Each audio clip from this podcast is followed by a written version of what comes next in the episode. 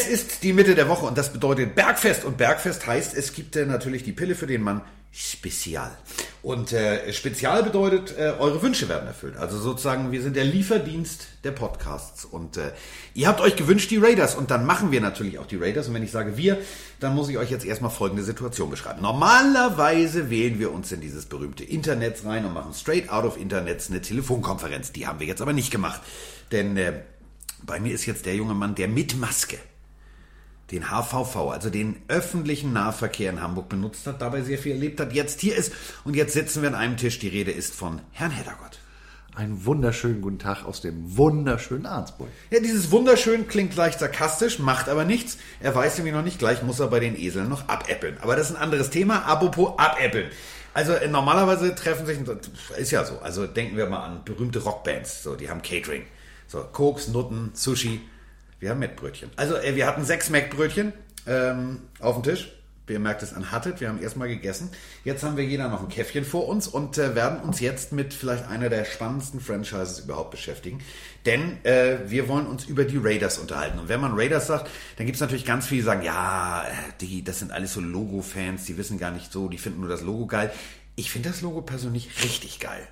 Also mit Schwarz kriegst du mich ja immer. Hier ist es Black and Silver, ich bin ja mehr Black and Gold, aber die Jungs sind vom Logo her sehr geil und haben eben, um zu verstehen, warum sie die Raiders so ein Kult, muss man einfach mal einen großen, tiefen Blick in die Geschichte werfen und das machen wir heute. So, also, äh, die Raiders. Also mehrfach umgezogen. Also wärst du Umzugsunternehmer auf der äh, Kurzwahlliste von dem Besitzer L. Davis, hättest du also schon mal richtig gewonnen. Wer ist aber L. Davis? Also Alan L. Davis. 1929 in äh, Massachusetts, also da oben bei den Patriots. Geboren und verstorben äh, 2011 in Piedmont, Kalifornien. Also das äh, war derjenige, der damals gesagt hat, weißt du was, wenn ihr mir schon eine Franchise anbietet, dann mache ich auch eine. Dazu gekommen wie die Jungfrau zum Kind sozusagen. Damals noch äh, 1959 AFL-Zeiten. Die AFL hatte eine interessante Franchise, äh, die hatte noch gar keinen Namen, die saßen in Minnesota, aber die NFL hat gesagt, wisst ihr was, euch hätten wir gerne. Daraus wurden später die Minnesota Vikings. Da hatte die EFL aber ein Problem. Was muck wieder nu? Wir brauchen ein Franchise, damit das hier alles wieder aufgeht. Es lag nichts ferner als die Stadt Oakland, weil die Oaklander, da gab es kein Stadion, es gab keinen, der die Kohle bereit war rauszurücken. Da in der Bay-Gegend, da gab es schon ein Team, die 49ers. Äh, das ist doch doof. Was muck wieder nu? Ja, ein bisschen was überlegt. Und dann passierte es. Also ich finde es ja, du hast es ja ganz treffend formuliert. Also AFL, es gab damals die AFL und die NFL. So. Aber AFL war ja so ein bisschen, ja, so ein bisschen, äh, ja, das stiefmütterliche Football. Und äh, also Raiders an sich, also erstmal musst du drauf kommen, Oakland, also the murder capital of the world, also da, wo am meisten Peng Peng tot ist. Der, wieso packt man da ein Team hin? War nicht so ganz freiwillig. Es gab einen weiteren Owler in der in der AFL, Baron, Baron Hilton, dem gehörten die Los Angeles Chargers und er hat gesagt, hey, Kalifornien hier, selbst in den Ende der 50er, Anfang der 60er, schon sehr interessanter TV-Markt. Ich brauche hier ein zweites Franchise, damit ich hier eine, eine Rivalry, damit ich hier einen Rivalen kriegen kann. Und wenn ihr mir hier nicht, äh, meiner Gedankenwelt nicht folgt, dann packe ich meine Klamotten und gehe woanders hin. Und damit war die EFL natürlich im Zugzwang. Und sie kam dann auf Oakland. Nachdem sie dann vor Ort äh, ein paar Leute zusammengesammelt haben, die Bürgermeister von den Dörfern drumherum und ein paar Geschäftsleute und Leute, habt ihr, seid ihr bereit hier aufstrebendes Franchise und wir haben noch keinen Namen, wir haben auch noch keine Farm, wir haben eigentlich gar nichts, aber Football. Und es wurde eine Kommanditgesellschaft gegründet, obwohl keine Deutschen dabei waren, mal richtig nach dem Buch. Und unter, äh, unter Vorsitz eines örtlichen Immobilienentwicklers wurden dann, wurde dann die Franchise gegründet. Zu dem Zeitpunkt noch ohne Namen. Und dann ging's los. Also wie, wie soll denn so ein Team heißen? Also das ist ja, weißt du, du kannst natürlich sagen, okay, pass mal auf, wir haben hier viel, viel Wald vor der Tür, ne? nennen wir uns die Ahrensburg Eichhörnchen. Klingt auch scheiße. So, da muss man ja ganz deutlich sagen, klingt echt scheiße. Und ähm, es gibt ja immer wieder dieses Gerücht, dass dieses Schwarz-Silber ja nur entstanden ist, weil L. Davis farbenblind war. Du bist ja schon wieder einen Schritt weiter. Ja. Weil, wie gesagt, Arnsburg Eichhörnchen kann man mal machen, ist dann aber kacke. Deswegen haben die gesagt, wenn Kacke, dann richtig Kacke. Und haben die Oakland Tribune aufgefordert, einen Wettbewerb auszuschreiben. Wir wollen jetzt von allen Leuten so viel, auf Deutsch gesagt, Kacke haben, wie nur geht. Und haben einen Wettbewerb gemacht. Wie soll die Mannschaft hier in Oakland heißen? Und was lag naheliegender als die Mannschaft, die Seniors zu nennen? Jetzt will ich sagen Seniors. Ja, was haben die denn neben die Mitbrötchen da noch genommen? Ähm, Einiges, aber das bleibt unter uns. Der besagte Immobilienentwickler, der da ja nun das Ganze anführte, äh, war zufällig auch der erste General Manager der Raiders. Und ein weiterer Zufall war, dass er seine Kunden nicht Kunden nannte, sondern Seniors. Und auch wenn da in Oakland immer alles schicki und Sonne und haben die gedacht, das ist jetzt vielleicht doch ein bisschen naheliegend. Das nehmen wir mal als Streichergebnis. Wir nehmen auch nicht den zweiten Platz aus diesem Wettbewerb, sondern wir nehmen jetzt was ganz Ungewöhnliches. Wir nehmen den dritten. Und der dritte waren die Raiders. Und so wurden die Raiders geboren. Und das Logo, ähm, der Pirat, lass mich dein Pirat sein, hat Nena schon gesungen. Äh, was wollte ich sagen, sage ich am besten gleich. Nena äh, hat das gesungen? Ja, damals. Die mit den vielen Achselhaaren? uh. Ja, ich hatte von deren Poster. Ja, nee. Überleg mal. Also ich bin über Fix und Foxy nicht rausgekommen. Ich finde das schon ganz schön hart, dass wir jetzt von, von Oakland Raiders direkt zu Nena kommen. Das macht mir. Die wohnt übrigens nur hier ein paar Straßen weiter.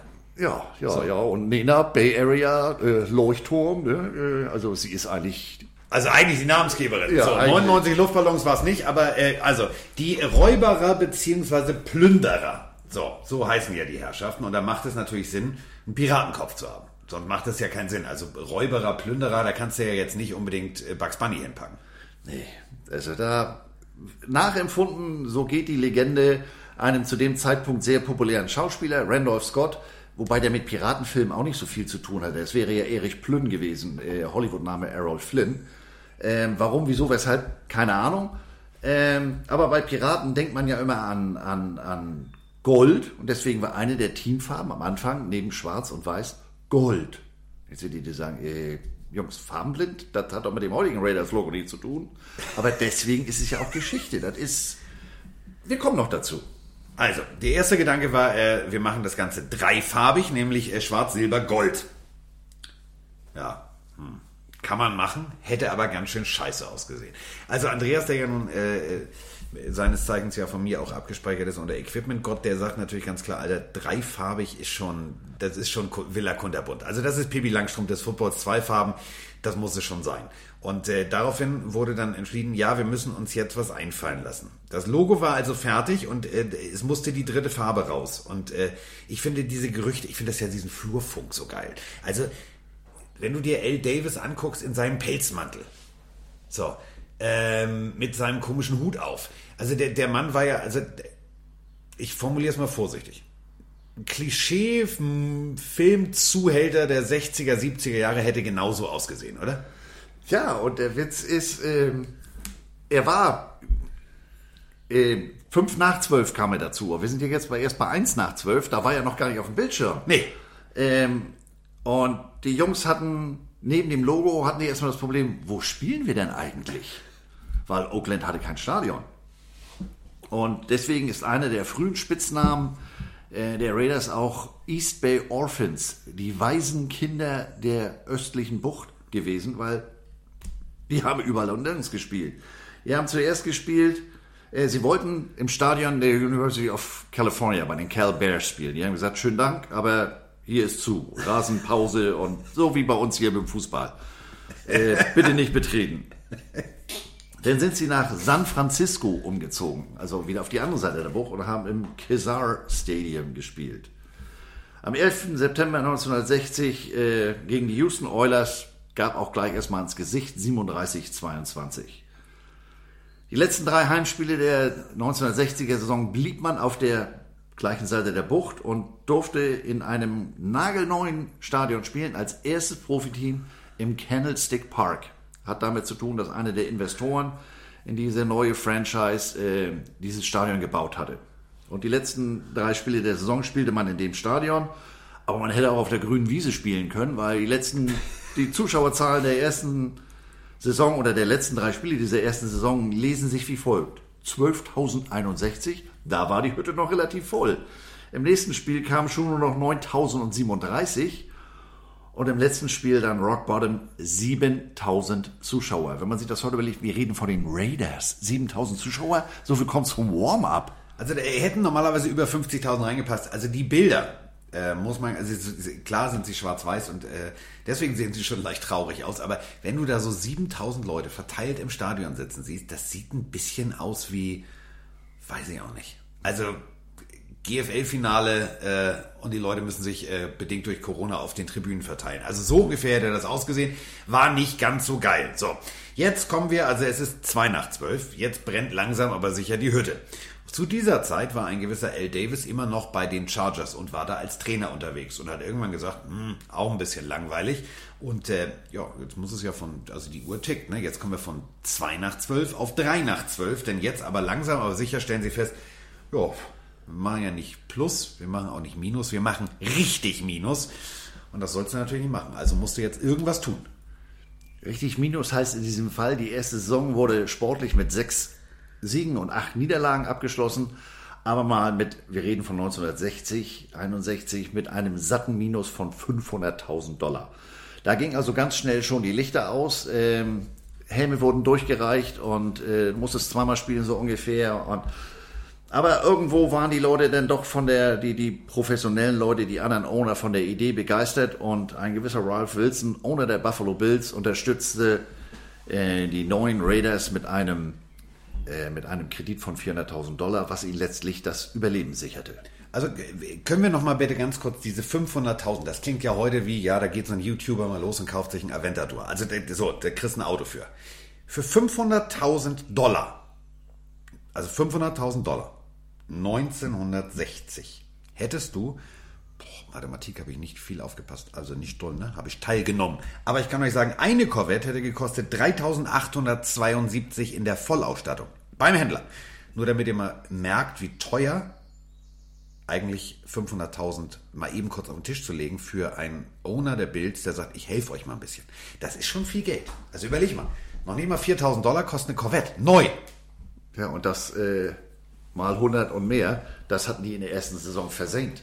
Äh, vielleicht auch bedingt durch, das, durch die Rumreiserei. Naja gut, wenn du, wenn du von Null anfängst, du musst alles haben, du musst, äh, äh, um jetzt mal wieder mit der Equipmentbrille zu gucken, du brauchst Step-Over-Dummies, du brauchst Blockschlitten, du brauchst Helme, du brauchst Mundstücke, die sind ja richtig teuer. Äh, was weiß ich nicht alles. Also, und ich glaube nicht, dass sie damals schon ihren, ersten, ihren eigenen Jet hatten. Wozu auch? Die haben ja sowieso da immer nur so in der Nachbarschaft gespielt. Äh, insofern war also Pandas am Schwenkmast, da war echt Alarm in der Hütte und man war mit der Geschäftsführung sozusagen auch nicht so ganz glücklich. Und wir müssen jetzt mal was Neues machen. Da muss mal junges Blut an Start. Und jung ist hier auch das Zauberwort. Die holten sich den zu dem Zeitpunkt jüngsten Head Coach in der gesamten Profi-Football-Szene. Und äh, der sollte am besten auch gleich General Manager werden. Äh, wir müssen ja ein bisschen sparen.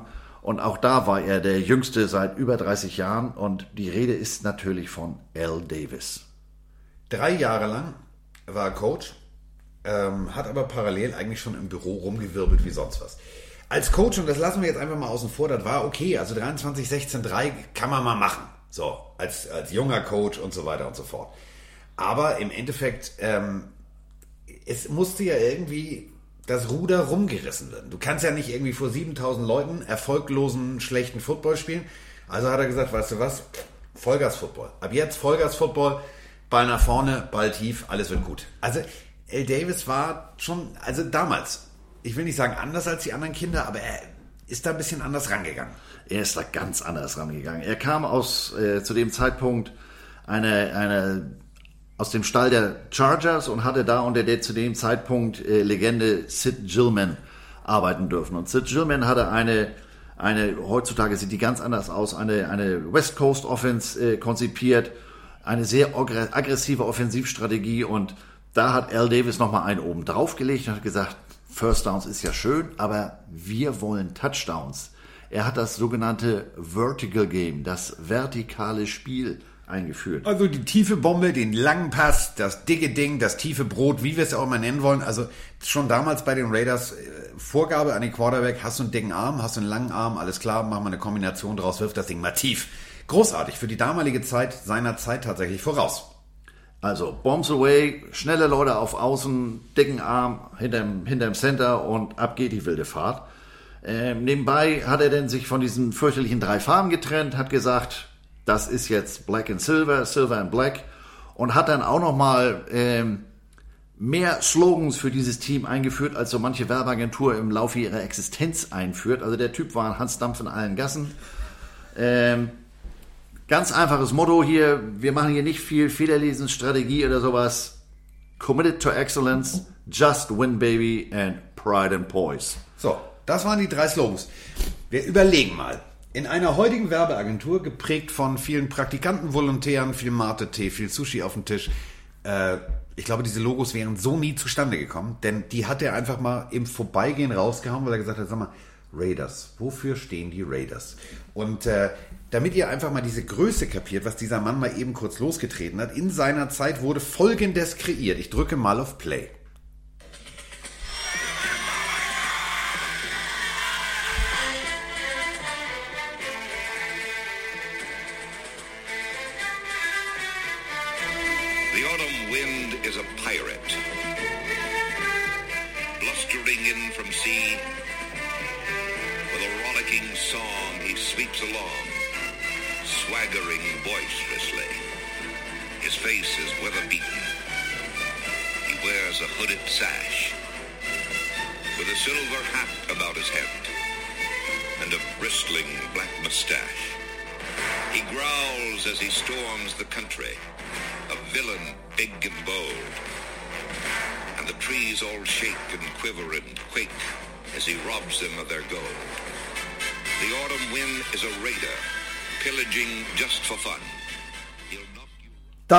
The Autumn Wind is a Raider. Also das ist der offizielle Raiders-Song, will ich nicht sagen. Es ist das Raiders-Gedicht. Es ist ja die Liebeserklärung an die bösen Buben. Und äh, dieses Image hat dieser Mann mehr und mehr perfektioniert. Ich glaube, der ist jeden Tag aufgestanden und hat sich gesagt, hm,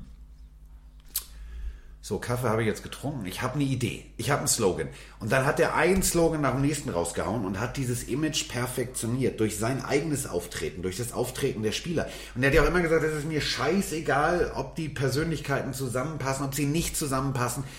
Ihr seid ein Team. Und ganz ehrlich, ihr seid die Raiders. Also rauft euch zusammen, egal wie böse du bist oder wie schlecht du bist. Auf diesem Feld bist du ein Mitglied des Teams und jetzt hau dem Quarterback aufs Maul. Das war eigentlich die Vorgabe an die Defense. Fand ich großartig. Kann nur funktionieren. Wie gesagt, ganz einfache Kiste, gar nicht lang schnacken. Just win, baby. Und er war von seinen Slogans so überzeugt, dass er die auch gleich alle hat markenrechtlich schützen lassen, was im Nachhinein natürlich auch ein Geniestreich war.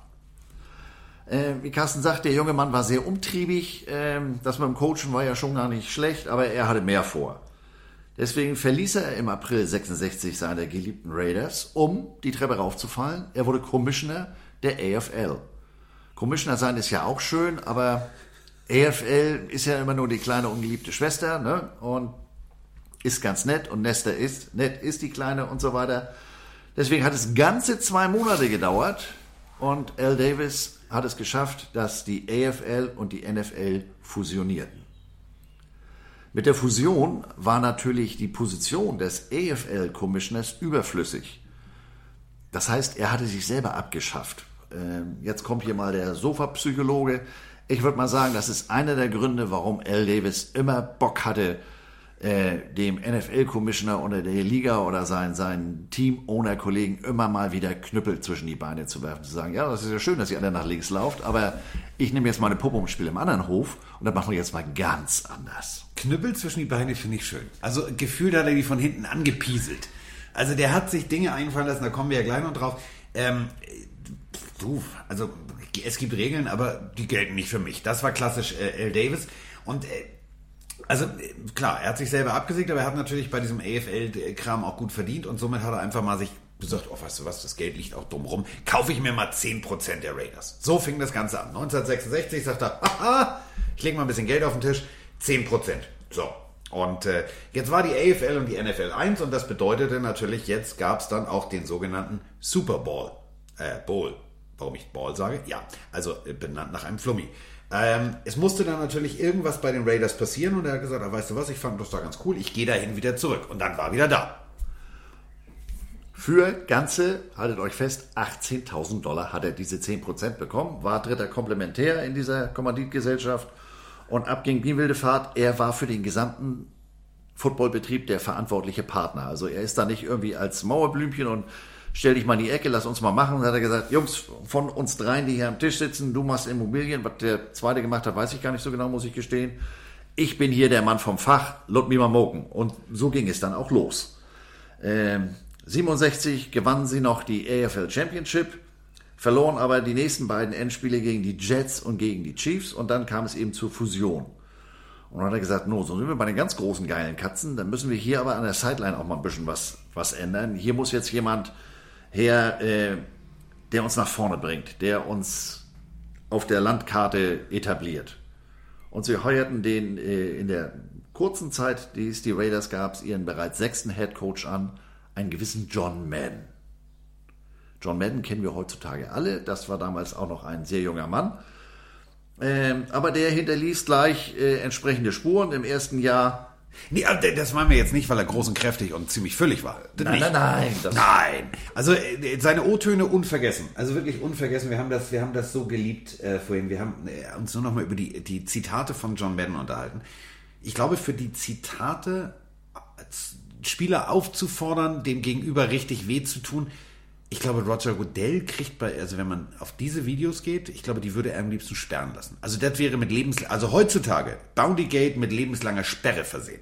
Das kann man sich heute gar nicht vorstellen, dass dieser, äh, inzwischen sitzt er ja auch nicht mehr in der, in der TV-Booth, dass dieser äh, sympathische junge Mann, der äh, auch mal ein Spiel mit der Annexion von Puerto Rico gewonnen hat, ähm, dass, dass der mal so wild war. Aber guckt euch mal die alten Videos an aus den 60ern, aus den 70ern. Da war der nicht nur schmaler, äh, hatte auch Koteletten gefühlt bis kurz unter die Fußknöchel, sondern der Typ war mal ein Mikrofon, ein Megafon an der Sideline und hat eben gesagt, Leute, Just Win Baby hat, hat man uns hier verordnet. Äh, aufs Maul bei drei. Puff, auf drei habe ich gesagt, das war zwei, aber egal. Hauptsache tut weh.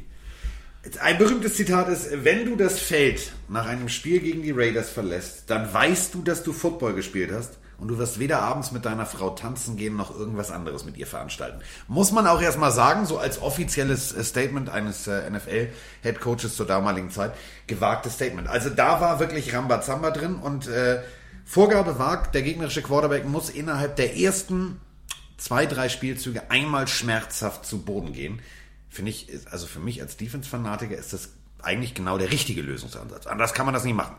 Ja, man Eindruck hinterlassen. Äh, ich erinnere mich, wir hatten auch mal einen Nose-Tackle. Der hat vom ersten Snap auch immer mal einen Fallstart gemacht und dabei dem Center so eingeschenkt, dass der für den Rest des Spiels Respekt vor diesem Nose-Tackle hatte. Der wusste natürlich nicht, dass Feuerwehrmann Sillermann nicht Luft für vier Quarter hatte. Deswegen hat er im ersten Quarter den Typen mal komplett auf links gedreht. Aber, aber ich schweife ab. Das war du hast den Namen verraten, das ist nicht gut. Wir haben übrigens in unserer Recherche festgestellt, dass wir beide tatsächlich auch was mit den Raiders, also spieltechnisch, sporttechnisch gemeint haben. Darauf kommen wir später. Das ist jetzt so ein bisschen, das ist so ein Cliffhanger. Das ist jetzt so, Gott, was haben, die denn mit, was haben die denn mit den Raiders zu tun? Tatsächlich, wir haben mal für die Raiders, also nicht für die Raiders, aber für den Head Coach der Raiders gespielt. Erzählen wir euch nachher in Ruhe. So, also es gab direkt vors Maul und ähm, das schon Mitte der 60er Jahre. Und äh, da wird jetzt gleich wieder Andreas sagen, ja, aber die Helme und. Nee, das war wirklich gerade mal so ein Plastikhäubchen mit ein bisschen Gummi innen drin. Das tat halt auch richtig weh. Aber wenn du gegen die Raiders gespielt hast, die haben dich oben, die haben dich unten, die haben dich so vergenusswurzelt, die haben dich so weggenatzt. Also die waren schon das, was dieses Gedicht eben präsentiert hat, das wollten sie auch leben. Ja, sie lebten es äh, äh unter dem neuen Coach acht, vier, acht Siege, vier Niederlagen, zwei Unentschieden, äh, erreichten das Conference Championship Spiel gegen die Colts, das sie zwar verloren, aber in dem Jahr spielten sie auch das erste Mal im Monday Night Football. Monday Night Football ist in Amerika ja immer eine, eine große Nummer, denn der TV-Markt ist ja eher regional. Das heißt, wenn man jetzt nicht solche Sachen wie, wie Direct TV oder sowas hat, dann, wenn du in Kalifornien lebst, dann kriegst du die kalifornischen Teams zu sehen und hast Pech, wenn du jetzt Fan der New York Jets bist. Monday Night Football war ein großes Ding, weil das Ding konnte man von Coast to Coast gucken. Und in dem Spiel damals gegen die Redskins äh, in Monday Night Football, ihrem ersten Auftritt, gewann sie sehr dominant 34-20 und das half eben diesen Mythos Just Win Baby, Committed to Excellence, bockharter Football, all das, was man aus der Zeitung kannte, das haben die Jungs da auf dem Platz mal eben abgeliefert und das hat die ganze Nation gesehen und das hat geholfen, ihren, ihren Mythos zu begründen. Mythos ist schön. Also, äh, ihr müsst euch das folgendermaßen vorstellen. Also, da taucht ein neues Team auf. Das ist ja jetzt relativ schwierig, sich das so vorzustellen, dass das heutzutage nochmal passieren würde. Und dann sagst du, ohne dass du heutzutage Instagram, wo auch immer, wir können ja überall Bildmaterial sehen. Damals war es so, wie hast du schon gehört? Oh, die sind echt hart. So, das ist natürlich auch so ein bisschen stille Post. Also am Anfang war es noch hart, am Ende waren es Massenmörder mit Footballhelmen auf.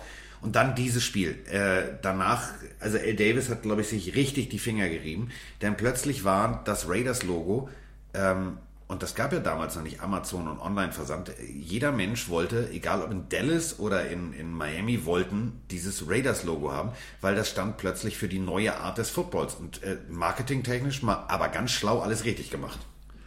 Marketingtechnisch ist das Stichwort. L. Davis stand wieder mal auf, eines Morgens, Tass Kaff getrunken. Und wir schreiben das Jahr 1972 und gesagt, also 10% ist ja schon ganz schön, aber ohne mich geht ja hier die Tür weder auf noch zu, das ändern wir jetzt mal. Wir erinnern uns, das waren drei Jungs, die da den ganzen Laden schmissen. Einer von den dreien, besagter äh, äh, äh, Immobilienmensch, weilte zu dem Zeitpunkt im schönen Deutschland. Da waren in München die Olympischen Spiele. Und der ist ein bisschen länger da geblieben. Und Onkel L hat sich mal mit seinem Anwalt zusammengesetzt und hat gesagt, pass mal auf hier, diesen, diesen Partnerschafts-, diesen Kommanditistenvertrag, den überarbeiten wir mal. Und zwar so, dass da unterm Strich rauskommt, Papa Davis hat hier die Kontrolle über alles. Bei einer Dreier-Kombo musst du natürlich eine Mehrheit von zwei Stimmen hatten. Eine hatte er, seine eigene. Und der andere Mensch da, McGraw, sein Name, der unterstützte ihn, der unterzeichnete den Vertrag. Valley kam aus Olympia, Deutschland, mit einem schönen türkisen Trainingsanzug, hatte ich auch jahrelang äh, wieder. Und war natürlich not amused zog vor Gericht, vor Gericht, aber das ging aus wie das Horneberger Schießen. Das Gericht gab Al Davis und diesem anderen Partner aufgrund der Mehrheitsverteilung 2 zu 1 Recht. Sportlich erzielte man nebenbei auch noch einen 10-3-1-Rekord und äh, erreichte einen weiteren Divisionstitel, äh, verlor aber das erste Mal gegen die Steelers. Ja. Dazu kommen wir später. Denn äh, wenn die Raiders Spiele gemacht haben, dann waren das nicht immer irgendwelche Spiele. Da haben die Spiele Namen, von denen man heute noch spricht. Ja, also von The Immaculate Reception bis hin zu sonst was. Ich würde aber gerne, und das meine ich jetzt echt ernst, nochmal zurückgehen. Also 1972, äh, kurz vor der Olympiade, also eine Olympiade davor, also genau vier Jahre davor, 1968. Stellt euch Folgendes vor. Also wir übertragen bei RAN ein Spiel. Und ihr wollt das Spiel ja auch immer zu Ende gucken. Das kann ich ja auch verstehen, ich will das ja auch sehen. Wenn es natürlich deutlich ist, das eine Team führt 42 zu 10, ist die Messe relativ schnell gelesen, dann schalten wir auch manchmal zu einem anderen Spiel. Was allerdings 1968 passiert ist, hätte niemals passieren dürfen, denn es hat Fernsehgeschichte geschrieben. Es hat dafür gesorgt, dass jetzt gewisse Vorkehrungsmaßnahmen noch heute getroffen werden, dass das eben nicht passieren kann. Die Jets spielten gegen die Raiders. Es war der 17. November 1968. Die Raiders zwei Touchdowns, sie wurden zurückgenommen, weil angeblich regelunkonform. Jetzt lagen die Raiders hinten. Es waren noch sage und schreibe 42 Sekunden auf der Uhr. Der Kickoff der Jets kommt und kommt an. So, jetzt läuft ein junger Mann los und versucht die Seitenauslinie zu treffen. Trifft er aber nicht. Also, wird im Feld getackelt. Die Raiders haben keine Timeouts mehr. Und äh, daraufhin entscheidet sich der Sender, ach ja, die Messe ist ja schon gelesen und drücken bei einem großen, großen Datenrekorder auf Play. Und jetzt kommt's. Das Spiel war weg. WECH, weg. Also nur noch die Leute, die regional direkt im Ballungsgebiet Oakland waren, konnten es gucken. Die im Stadion konnten es gucken, denn die anderen sahen, Achtung, Heidi. Heidi. Der lief plötzlich Heidi. Problem ist, äh, die Raiders machten zwei Touchdowns in acht Sekunden und gewannen das Spiel. Und äh, ja, seitdem derjenige, der damals bei Heidi auf Play gedrückt hat. Keiner weiß, wer es war, aber ich glaube, er ist nicht mehr Chef des Senders geworden. Ja, man hat damals noch alles Mögliche versucht, äh, aber wir reden eben von, von 68, man war technisch noch nicht so weit. Er hat gesagt, ja komm hier, die letzte Minute, wir bleiben drauf. Die beiden können sich ja auch leiden wie Zahnschmerzen und die spielen immerhin gegen die New York Jets. New York ist ja für, für einen Sender wie NBC auch nicht so ganz unwichtig. Aber die kamen nicht durch, weil war nicht genug Telefonleitung und deswegen lief an der Ostküste Heidi. Und Heidi, nicht nur Heidi, sondern Heidi kehrt heim. So viel Zeit muss sein. Also es war nicht mal der erste Teil, es war der zweite Teil. Also Heidi kehrte zurück zum Allenpeter und äh, zu den Kühen und zu den Eseln. Esel, da wäre ja nicht dabei. Aber das, alles andere ist egal. Und das Ganze sorgt dafür, dass es jetzt einen Passus gibt, äh, dass sich die NFL von jedem Übertragungspartner zusichern lässt, dass Footballspiele in voller Länge übertragen werden. So, also kann man den Raiders schon mal Danke sagen. Das Spiel heißt übrigens, kein Spruch, das Heidi-Game. Und wenn man drüben ein Football interessiert nach dem Heidi-Game fragt, auch wenn er selber natürlich nicht unbedingt gesehen hat, äh, das ist drüben ein feststehender Begriff im Football und eines der Name-Games der Raiders.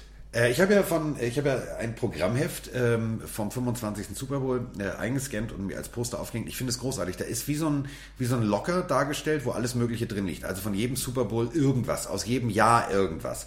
Sieht ziemlich geil aus. Und ganz klein ist eine Anstecknadel, die irgendwo im Hintergrund gezeichnet liegt. Da steht drauf: Heidi liebt Football. Die Heidi. Was sollte sie auch anders sagen? Ja, was sollte Heidi auch anderes sagen? Also, ähm, wir sind jetzt aber wieder bei 1972 und äh, beim nicht beim Olympia-Attentat, sondern bei dem Attentat, dass äh, L. Davis mal kurz den Dritten im Bunde rausgekickt hat. So, es war dann nicht mehr Tick, Trick und Tack, es war nur noch Tick und Tack.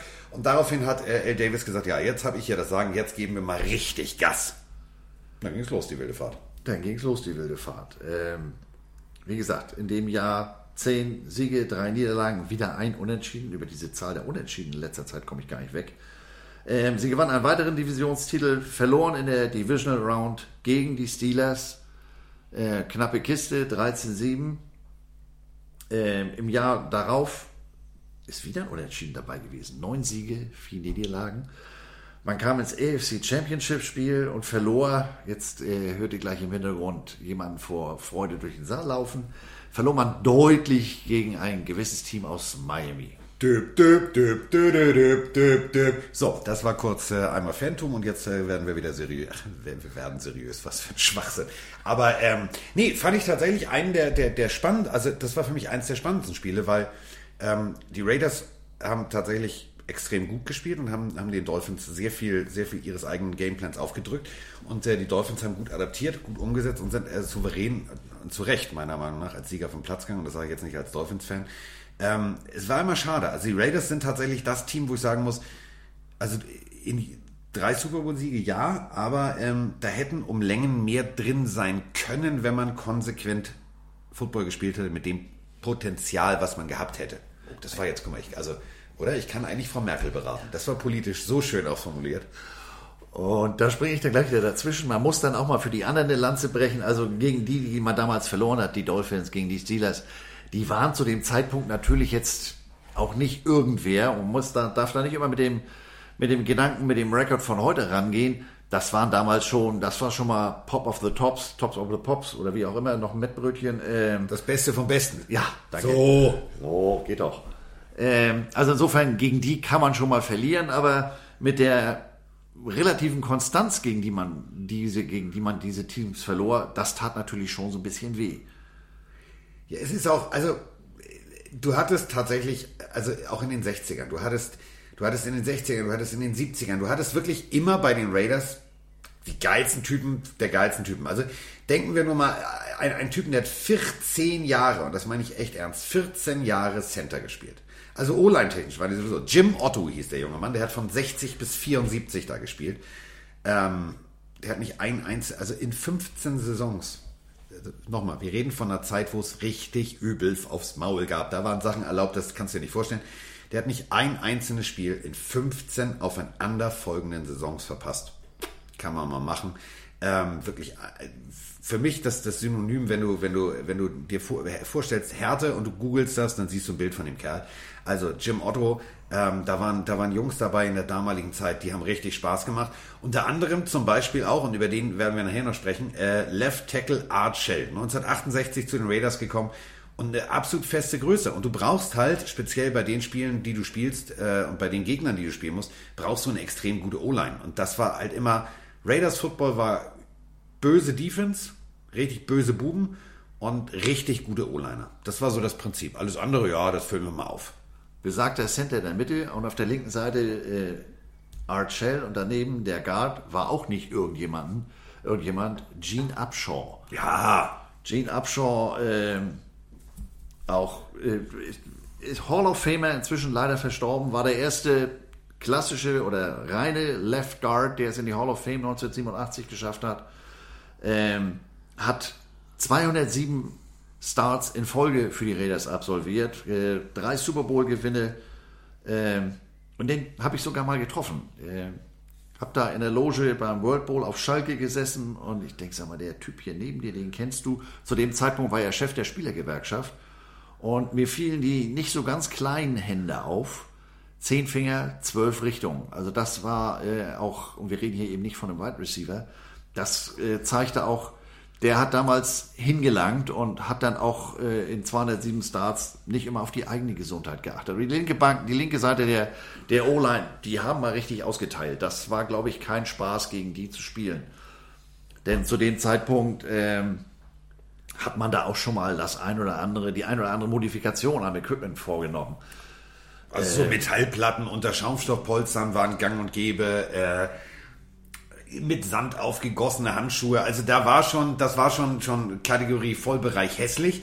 Aber das war ja eben nicht das Einzige in den 60ern, 70ern. Dann hatten sie tatsächlich, und das meine ich auch in der Defense, also wir reden jetzt immer so von Shutdown-Cornern. Also egal, ob jetzt, brauchen wir jetzt die ganzen Namen von heute nicht runterzuraddern, aber ähm, egal ob Brevis und so weiter und so fort, das war immer so, ja, so was äh, Revolutionäres. Nee. Also ich sage immer Willie mit Vornamen und Brown mit Nachnamen. Von 67 bis 78 hat der Mann bei den Raiders gespielt.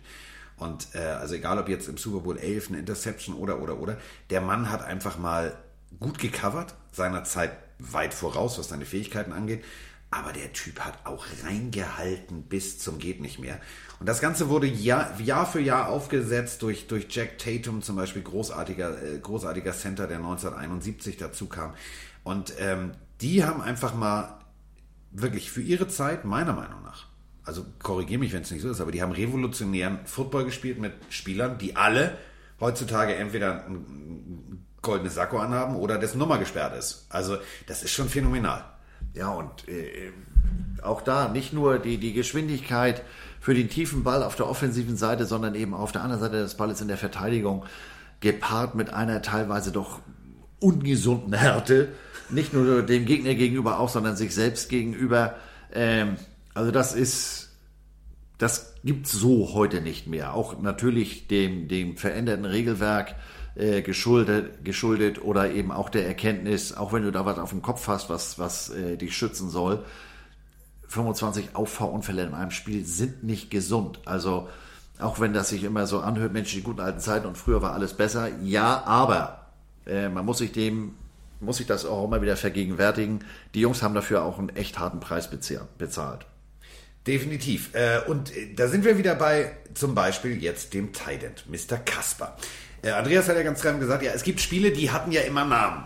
So, also vom Holy Roller über Kasper das Gespenst, da war alles dabei, denn die haben tatsächlich Spiele abgeliefert, wo ich immer noch sage, regeltechnisch, hä? Was machen die da? Also, ähm, da rollt zum Beispiel der Ball und er rollt und er rollt und er rollt und er rollt und jeder berührt ihn und ähm, wir hätten jetzt wahrscheinlich bei RAN eine heftige Diskussion. Also Roman würde sagen, das geht so nicht, Icke würde sagen, ich gucke mal kurz im Internet nach, aber im Endeffekt, da war der Schiedsrichter der Überzeugung, obwohl der Ball geschlagen wurde und weiter rollte und am Ende von Kasper gesichert wurde, deswegen der Holy Roller, ähm, war das regelkonform. Also die hatten tatsächlich manchmal Spiele, wo ich gedacht habe, Sie sind Spiele für die Ewigkeit, weil da Dinge passiert sind, wo ich mich noch heute frage, wie konnte das eigentlich passieren? Aber, und das ist eben der Punkt, ihr merkt es, wir kommen aus den Namen der 60er, 70er gar nicht mehr raus. Da sind einfach wirklich die geilsten Typen einfach mal alle bei einem Team gelandet und das war, war großartiger Football. Also wenn ihr Zeit habt, Holy Roller, The Immaculate Reception, guckt euch das alles nochmal an, sind geile Spiele. Denn wie gesagt, auch wenn sie äh, gegen die Steelers, gegen die, die, die Dolphins da verloren haben, sie waren immer derjenige, gegen die äh, zum Ende der Saison in den Playoffs gespielt werden musste. Das heißt, da war schon eine gewisse Konstanz und das hat eben, das ist die Grundlage, die Foundation der Committed to Excellence äh, Strategie, Philosophie. Die haben einfach mal konstant abgeliefert zu dem Zeitpunkt. Also aus den, ich, ich überlege jetzt mal, also wenn wir jetzt sagen, pass mal auf, äh, wir machen ja auch immer Sendehinweise. Ne? Ähm, sie haben zwar verloren, ähm, also 1972, das war, wie gesagt, das Jahr so, das ist jetzt mein Laden hier, du bist raus. Äh, 7 zu 13 im äh, Divisional Playoff Spiel ge gegen die Steelers verloren.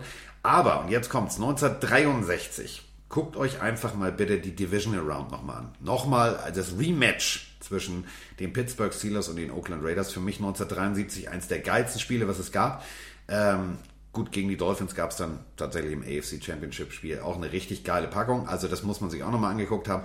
Aber ähm, mein persönliches, und das meine ich echt ernst, Ende der 70er, ähm, richtig geiles Spiel. 1977 gegen die Baltimore Colts im äh, Division, in der Divisional Rounds.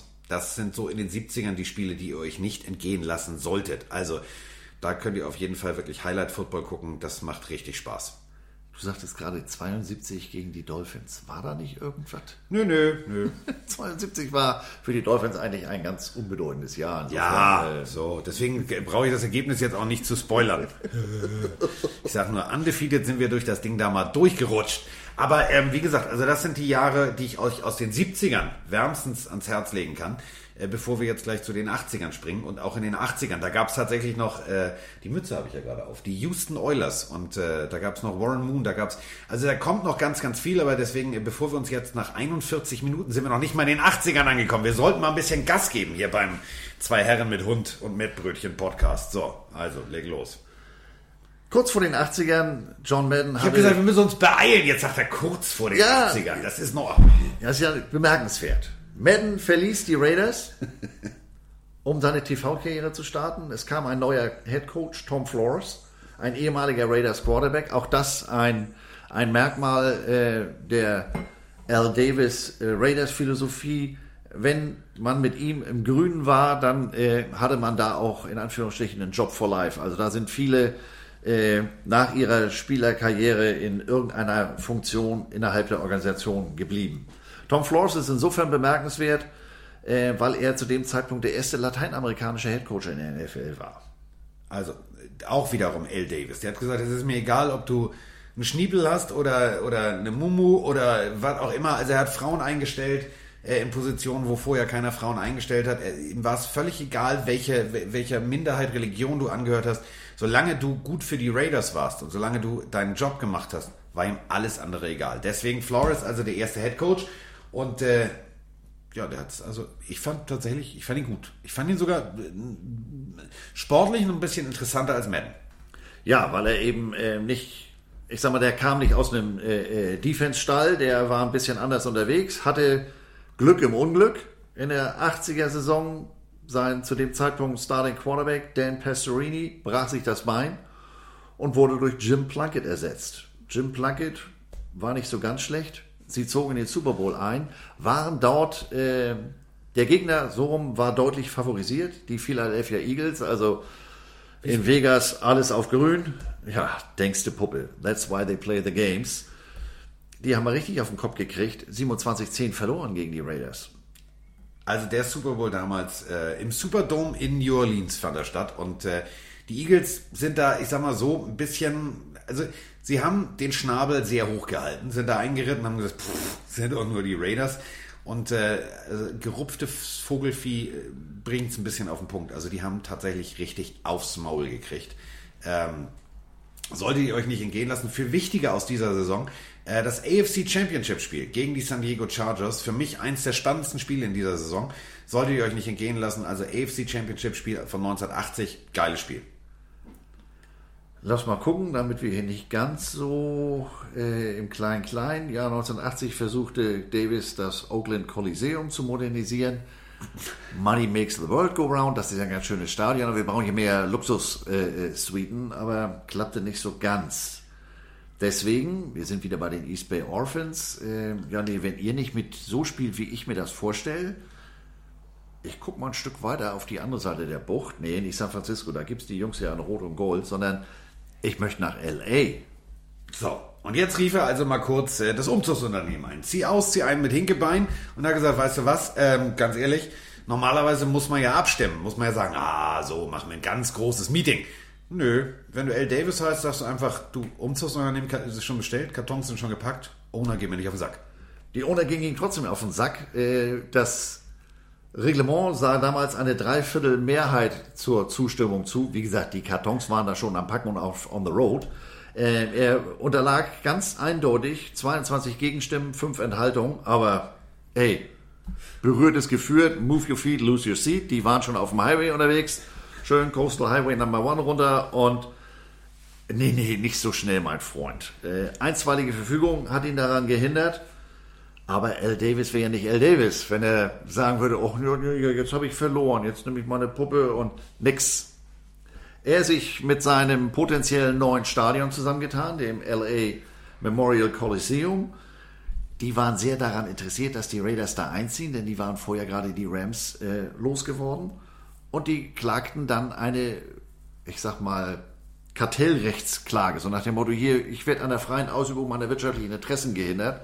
Klage an und L. Davis sagt Double or Nothing. Einmal schließe ich mich der Klage an und zum anderen klage ich als, äh, als Chef im Ring bei den Raiders auch nochmal gegen die NFL. Die erste Klage, die mit dem Kolosseum zusammen, die ging nicht positiv aus, aber, und da bin ich wieder fasziniert vom amerikanischen Rechtssystem, 82 gab eine Jury was eine Jury in so einem Verfahren, da bin ich jetzt, müsste ich vielleicht nochmal Jura studieren. Bin aber Vor allem, also eine Jury, also Geschworene, die ja wahrscheinlich selber alle aus der Gegend kommen und sich sagen, oh, geil, dann kann ich selber Football gucken, sind jetzt für mich nicht unbedingt objektiv. Nee, also, also nochmal, die Rams sind weggezogen von äh, Los Angeles nach St. Louis. Rambazamba in der Bude, Proteste, äh, brauchen wir jetzt nicht drüber zu philosophieren, dass also das, wo die Rams jetzt spielen, ist fast dieselbe Anschrift wie das, was sie damals machen wollten, wo es kein Geld für gab, also einen großen Sportpark zu gründen. Also sind sie weggezogen und Los Angeles hatte kein Footballteam. Da kann mir keiner erzählen, dass diese Geschworenen nicht Bock auf Football haben und gesagt haben, oh, du geh mal lieber zu den Raiders. So, ihr dürft abstimmen. Ich bin dafür. Quatsch. Aber die Geschworenen gaben ihm recht und somit äh, durfte er dann einfach mal das, was er vorher nicht durfte. Also wo wahrscheinlich jetzt alle Owner gesagt haben, so eine scheiße Pisse, wie kam der auf der Idee? Ja, hat er sich einfach mal schön von hinten rum vergenusswurzelt. Al Davis, ein echter Pirat. Ne? So, ein echter Pirat. Jetzt waren Sie also in Los Angeles und äh, ich würde jetzt ganz gerne, wenn wir über gute Spiele sprechen, wenn wir über Spiele sprechen, die ihr gesehen haben müsstet, würde ich euch gerne das Spiel von 1984 an die Hand geben. Äh, sie spielten nicht gegen irgendjemanden, sie spielten nicht gegen, gegen Nasebohrer XY, sondern gegen die Bears. Und äh, für mich tatsächlich, und das meine ich ganz ernst, ist es das vielleicht brutalste NFL-Spiel aller Zeiten. Ähm, wir haben drüber gesprochen, also mit Heidi haben sie tatsächlich Fernsehgeschichte geschrieben.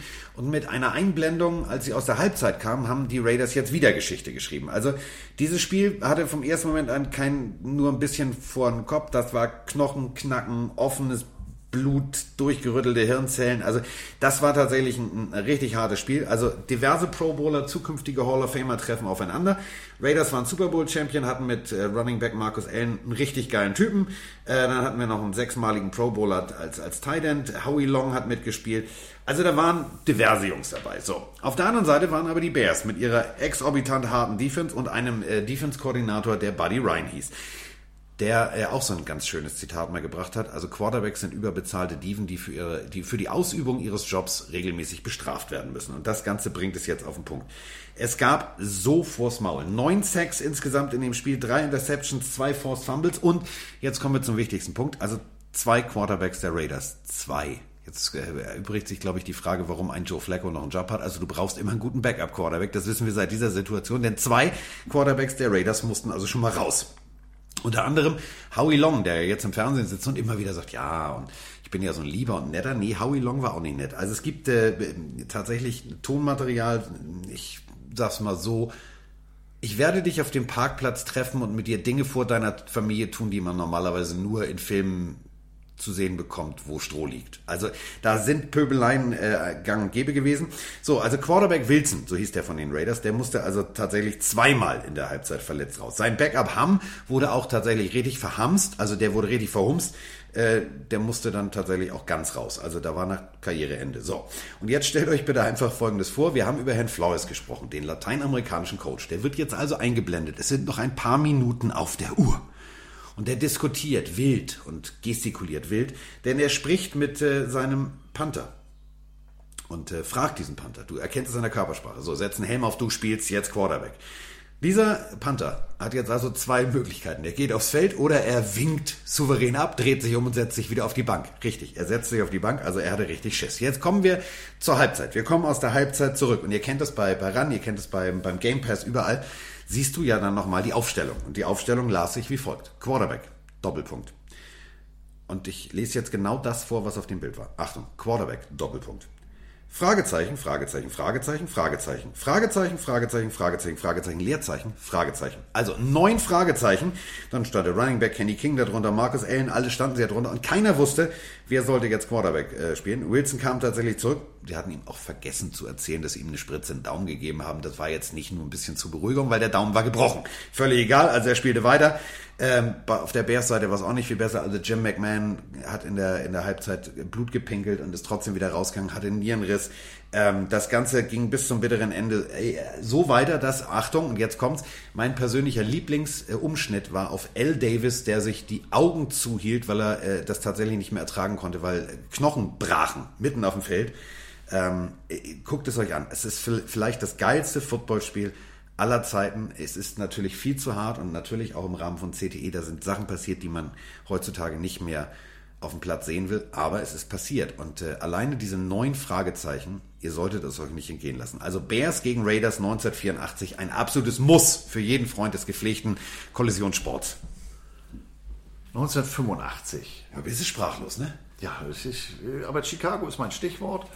Ähm, ich denke jetzt hier wieder ums Eck. 1985 ähm, war nochmal ein richtig gutes Jahr für die Raiders. Zwölf Siege, Division-Titel. Aber man verlor gegen die Patriots. Der war hart. Man wird jetzt sagen, ja mein Gott, gegen die Patriots kann man verlieren. Nee, nee, wir reden von 1985. Und besagte Patriots spielten im Endspiel gegen Chicago. Und da haben die dann von Chicago, wir sprachen da neulich gerade drüber, äh, da haben die dann mal Viertel über den Tisch gekriegt. Also, ja, aber 85 war dann für einige Zeit, für lange Zeit erstmal eines der letzten Highlights. Es ging mit den Raiders erstmal bergab. Die nächsten drei Jahre war man nie besser als 8-8. Vierter, vierter, dritter, dritter. Also AFC West war definitiv nicht mehr Raiders Football. Das war nicht schön. Und äh, ein besonderer Tiefpunkt im, im Rückblick war 86. Äh, ich hatte das eben schon mal gesagt, wenn du mit L. Davis äh, gut klarkamst, dann konnte dir eigentlich in der Raiders-Organisation bis zur Rente wenig passieren. Aber der hatte nun seinen Running Back, einen gewissen Marcus Allen, auf dem Kicker und sagte, ey, du faule Pfeife, du markierst doch hier, du bist gar nicht verletzt. Ähm, und da Marcus Allen zu dem Zeitpunkt kein so ganz schlechter war und L. Davis aus äh, jetzt schon mehrfach genannten Gründen auch nicht irgendein Owner war, den man eigentlich nie gesehen hat, sondern der stand da ja immer ganz in weiß und das wurde medial sehr, äh, sehr genau verfolgt, äh, auch für die damalige Zeit. Und äh, Davis konnte Allen zu dem Zeitpunkt nicht loswerden, hat gesagt, aber weißt du was, ich kann dir einen vor die Nase setzen. Und er draftete von Auburn einen neuen Running Back, Bo Jackson. Bo Jackson, Bo knows Football, aber Bo knows nicht only Football. Der spielte nebenbei auch noch hauptberuflich äh, professionell Baseball und hat gesagt, Jungs, wenn Baseball vorbei ist, dann komme ich zum Football.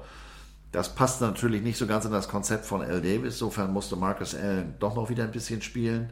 Dann kam auch noch wieder ein Streik dazu. Es mussten Replacements spielen. Auch ein geiler Film. Ähm, aber die Saison ging nach, unten, nach hinten los. Man konnte nur fünfmal gewinnen und zehnmal verlieren. Aber nochmal, also wir reden über Marcus Allen, einen der vielleicht besten Running Backs ever, ever. Also 1985, mal eben ganz kurz, also nur, dass wir es nochmal verstehen. Ne? Also L. Davis sagt, so, das war jetzt ungefähr äh, zusammengefasst das, was er wahrscheinlich das ganze Spiel lang an der Seitenlinie gebrüllt hat.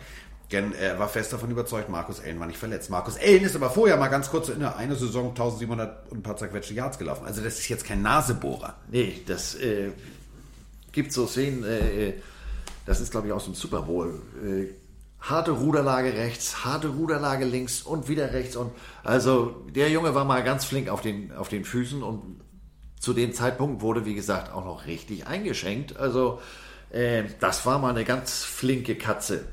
Und sich mit dem, das war ja der sportliche Erfolg unterstreicht es ja auch so ein bisschen. Das war nicht so die ganz große, beste Idee von Onkel Al. Nee. Also das, du kannst ja auch Spieler vergraulen. Ne? Also du kannst ja auch sagen, pass mal auf, du, ähm, also das ist ja jetzt Personalführung Deluxe. Man kann ja Leuten sagen, pass auf, du machst das richtig gut und hier und da und dann zieht er vielleicht nochmal durch, wenn es ein bisschen weh tut. Wenn du natürlich immer, dann demotiviert. So, Endresultat war, irgendwann war weg, war bei den Chiefs. Aber darum geht's jetzt nicht. Also, ihr kennt an der Geschichte mit L. Davis, wenn L. Davis mucksch war, nicht nur mit den Owners, Ownern, sondern Owners, mit den Owners. Mit, mit den Owners. Mit den anderen Owners, sondern egal mit wem, ähm, also, hattest du L auf deiner Seite, war alles gut, hattest du L gegen dich, war das, das war Gegenwind. Das ging aber irgendwann nicht nur einigen Spielern, die gesagt haben, ja, nee, also ob ich da jetzt unbedingt nach Oakland möchte, das weiß ich nicht. Zu dem Zeitpunkt war auch das Publikum so ein bisschen angenervt von der ganzen Geschichte. Ähm, sie kamen nicht mehr so zahlreich und die, die sich dann äh, äh, äh, ins Stadion verliefen, ja, die saßen da so nach dem Motto, ja, hat's schon angefangen. Also da war dann auch nicht unbedingt die beste Stimmung in der Bude. Ähm, das lag natürlich in den Augen von L. Davis nicht an L. Davis, das lag an diesem fürchterlichen Standort und Oakland und LA. Äh, Oakland ist ja eigentlich viel schöner, das Gras auf der anderen Seite des Flusses ist ja immer grüner und deswegen mehrten sich die Gerüchte äh, über eine Rückkehr nach Oakland und L. Davis, besonderer Geschäftsmann, der er ist, kippte dann nochmal den 5-Liter-Kanister Benzin in das Feuer und spielte das Preseason Game 1988 gegen Houston in, richtig, in Oakland. Mittlerweile hatte er auch schon mal wieder einen Coach durchgetauscht. Äh, es auf Tom Flores folgte. Tom Flores wurde nicht gefeuert. Tom Flores wechselte ins Front Office, aber es folgte ausgerechnet von Denver ein Assistant Coach. Der Mann mit dem misstrauischen Blick, Mike Shanahan. Mike Shanahan äh, war im ersten Jahr nicht so ganz erfolgreich. Äh, wie gesagt, es gab da ja Stress. Schön formuliert. Schön formuliert. Sieben Siege, neun Niederlage, wollte ich damit sagen. Zu Deutsch, ich komme, ich mache das alles besser. L, mach dir keinen Kopf. Hier, ich bin richtig geiler und komm, der andere geht jetzt ins Front Office. Ich übernehme das Ruder. Und äh, dann, ja, also wir alle kennen Titanic. Also so war das ungefähr mit dem Raiderschiff. Mit Anlauf vor einen Eisberg und dann auch noch gesagt, ich habe gar nicht gesehen, was passiert ist.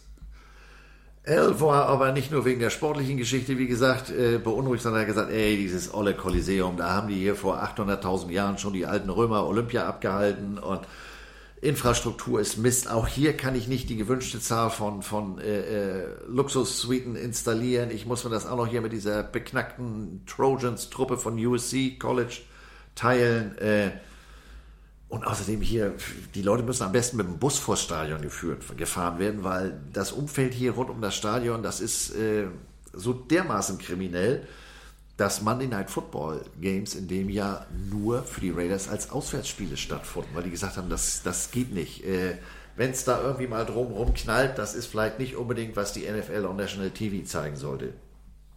Also da war Druck auf dem Kessel. Und daraufhin hat sich L gesagt, weißt du was? Wenn ich das Preseason-Spiel schon abhalte, dann ist ja eigentlich schon mal, dann habe ich ja jetzt schon mal den Equipment-Jungs gezeigt, wie die Strecke aussieht. Ich glaube, ich ziehe jetzt einfach mal wieder zurück. Und dann hat L. Davis telefoniert und telefoniert und telefoniert und ich begreife es, also Andreas, ich begreife es ehrlich gesagt nicht, wie ein Mensch das immer wieder hinkriegt. Also überleg mal, die Rams wollen umziehen. Das ist ein riesengroßes Brimborium und Abstimmung und ein L. Davis sagt, oh, weißt du was, das hat mir im Preseason-Spiel ganz gut funktioniert, gib mir mal ein Telefon, ich rufe die mal alle an. Ver Verstehe ich nicht. Wie hat der das geschafft? Ja, vor allem, er hat ja zwischendurch noch einen, einen wo ich dreimal nachgelesen habe, ob ich das äh, Lost in Translation falsch verstanden hatte. Ähm, er ist ja auf dem, hatte mit Oakland, wie gesagt, da schon, war ja schon schwer im Gespräch, denn ähm, das habe ich eben äh, vergessen zu sagen, zu dem Zeitpunkt gab es ja noch eine bestimmte TV-Regel. Wenn das Stadion bis, lass mich lügen, Donnerstagabend nicht ausverkauft war oder eine bestimmte Kapazität äh, an Sitzen verkauft worden, dann wurde das Spiel lokal nicht im Fernsehen gezeigt. Und das tut natürlich mit Werbepartnern, Sponsoren und so weiter weh. Also der Junge war hellbent, get the fuck out of here. Ähm, ja, mit Oakland, die springen auch nicht ganz so hoch, wie ich das gerne hätte. Da ist aber noch eine andere Stadt. Irvindale. Frag mich jetzt nicht, wo genau Irvindale liegt, aber da hat er sich blumig ausgedrückt, dass er sich das sehr gut vorstellen könnte. Und also ich habe auch so ein bisschen die Absicht und weißt du was, Al, dafür überweisen die jetzt schon mal 10 Millionen. Und das ist der Punkt, ähm, die sind da nie hin. Er hat zwischendurch auch noch mal darüber nachgedacht, nach Sacramento zu ziehen. Da hatten die ihn dann auch noch die Kings, das professionelle Basketballteam, so ein bisschen umworben. Ja, du könntest hier auch äh, Miteigentümer werden, aber letztendlich ist er dann doch wieder in Oakland gelandet.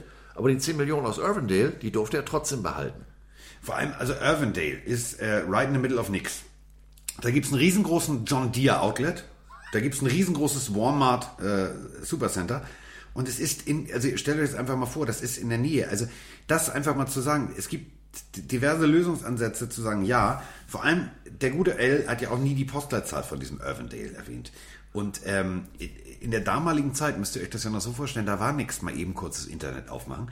Und äh, es gibt tatsächlich ein Irvindale in Kalifornien und es gibt tatsächlich auch ein Irvindale right in the middle of gar nichts, nämlich am Sailorville Lake. Nicht zu verwechseln mit irgendwelchen anderen, also das hätte ja schon mal ganz gut gepasst. Problem ist, das ist eine klitzekleine Kleinstadt und zwar in der Nähe von Des Moines. Ähm, Marshalltown, Waterloo. Ich kann jetzt noch weiter scrollen und irgendwann, Achtung, komme ich, wenn ich ganz weit nach oben scrolle, dann komme ich irgendwann, und das meine ich echt, an, Appleton an. Kennt ihr jetzt auch nicht unbedingt, ist mir schon klar. Aber ich sag mal so, in die andere Richtung geht das relativ schnell nach Minneapolis. Deswegen war natürlich in dieser Region völlige Panik angesetzt, denn er hat ja nicht gesagt, welche, also welchen Bundesstaat. Er hat einfach nur den Namen gesagt und hat gesagt, da wollen die Football spielen. Da wurde tatsächlich auch äh, äh, College Football gespielt in der Nähe von äh, Minneapolis. Und dementsprechend brach da Panik aus. Und äh, da hatte er dann tatsächlich so den ein oder anderen Fürsprecher, der gesagt hat, nee, nee, also wenn der jetzt umziehen will nach Oakland, ist überhaupt kein Problem, kann er gerne machen. Hauptsache, der zieht nicht in meinen Vorgarten. Böswillig gesagt, war das ganz schön abgewichst von dem Kerl. Das war mal richtig abgewichst, denn wie gesagt, die 10 Millionen durfte er behalten und äh, äh, Währungsverlust, blibla, blub, äh, 10 Millionen sind mal 10 Millionen und das war auch 1986, 87 war das eine Menge Kohle. Also das kann man aber mal wirklich definitiv so sagen. Das ist für die damaligen Verhältnisse, ich will jetzt nicht wieder googeln, was eine, damals eine Corvette gekostet hat, aber da hättest du schon das ein oder andere Autohaus verkaufen können. Tja. Vor allem dieses Irvindale, ja, also in, in Kalifornien, was es dann ja tatsächlich gewesen wäre. Also da ist auch nichts. Also da ist das äh, berühmte Kindermuseum. Gehen wir ja immer gerne hin. Wusste ich doch. Ja, natürlich. Und der, die Tanaka Farms, das ist ein riesengroßes, äh, also hier so ein Biopark, wo du so Biogemüse kaufen kannst. Und äh, wenn ihr jetzt merkt, da kommt jetzt nicht mehr, also wenn ich das schon als, als großes Highlight, kann ich euch sagen, es gibt übrigens noch den Orange County Great Park. Und das war's. Mehr ist da nicht. Da ist nichts.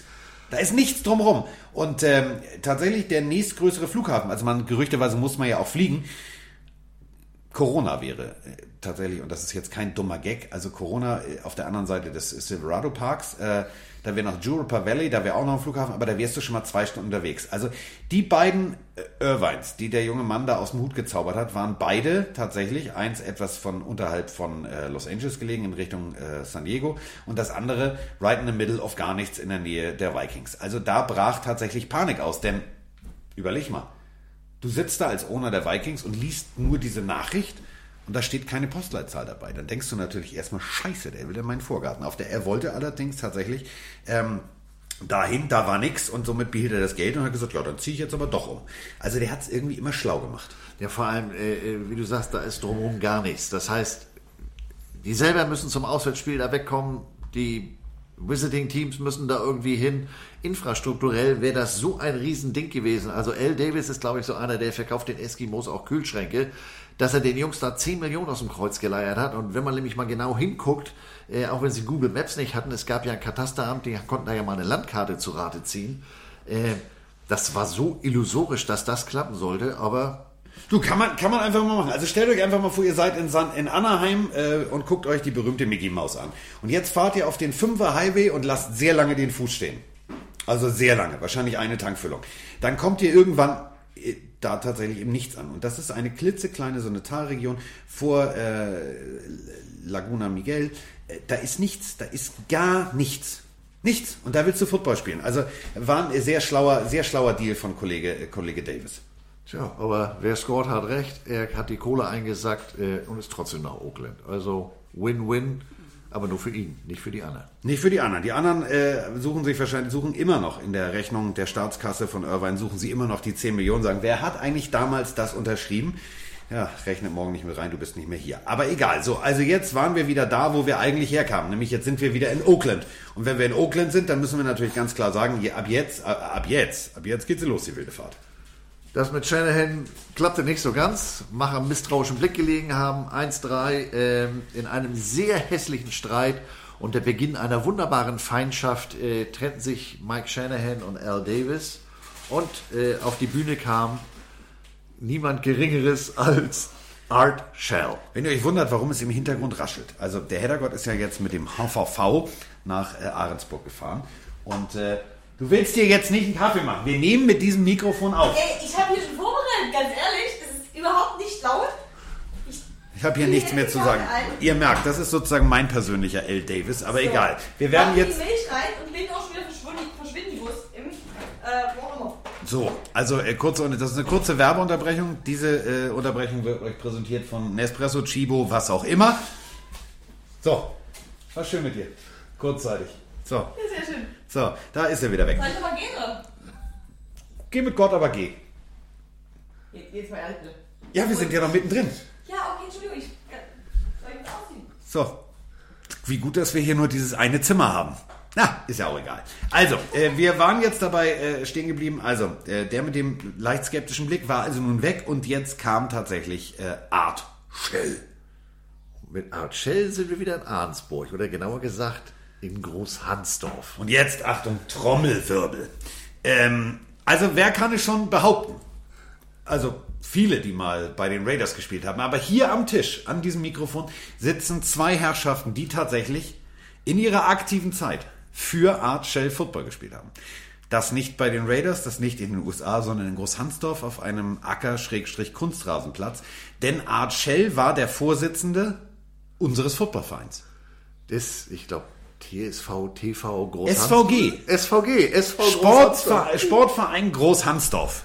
Da gab es die Sparte Football. Die hießen äh, Stormann Vikings. Und äh, Art Shell war tatsächlich der Vorsitzende. Der wusste immer gar nicht, warum wir ihn so toll fanden und warum er von uns ein Trikot geschenkt kriegte. Und, und auch viele im Team wussten das nicht so. Das waren so ein paar Hardcore-Idioten. Äh, zwei davon sprechen in dieses Mikro.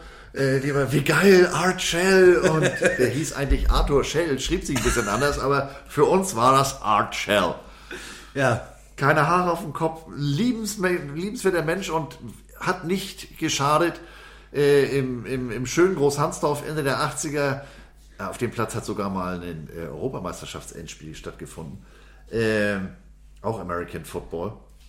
Den Kameraden als Freund zu haben. Denn die Fußballer waren da natürlich, äh, spielten da die erste Geige. Aber wir hatten Art Shell. Wir hatten Art Shell. Und Art Shell hatte dann tatsächlich auch ähm, sportlich richtig Erfolg. Denn äh, Art Shell übernahm, ich, äh, kann man das sagen, ein gesunkenes Schiff?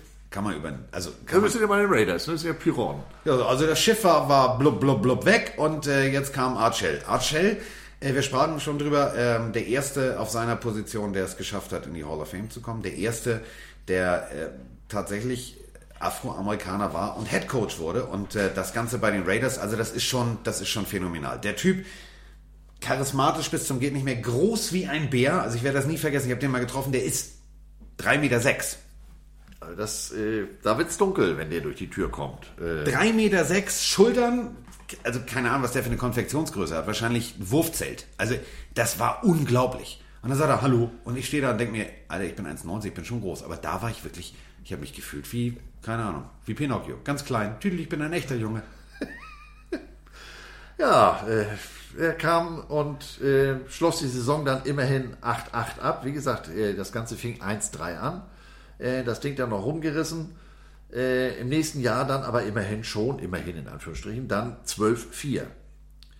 Die Divisional Round gewonnen mit einem Sieg gegen die Bengals, aber dann kam es zu einer folgenschweren Verletzung. Ja.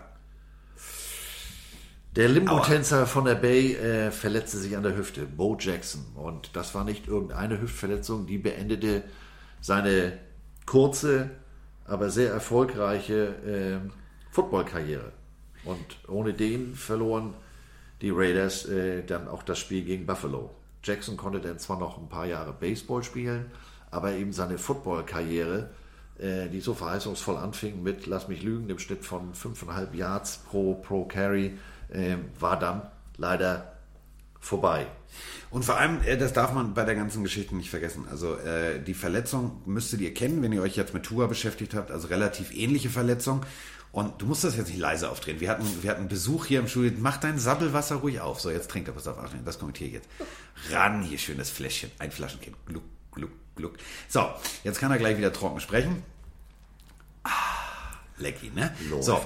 Ähm, und die Verletzung tatsächlich ähm, sehr ähnlich der Tour-Verletzung und das hat halt zu damaligen, da war die Medizin halt noch nicht so weit dazu geführt, dass Baseball halt noch ging, aber halt diese klassischen Cut- und Meidebewegungen, die du beim Football halt machen musst, wenn du Ballträger bist, die konnte er nicht mehr machen und damit war dann diese Karriere leider zu Ende.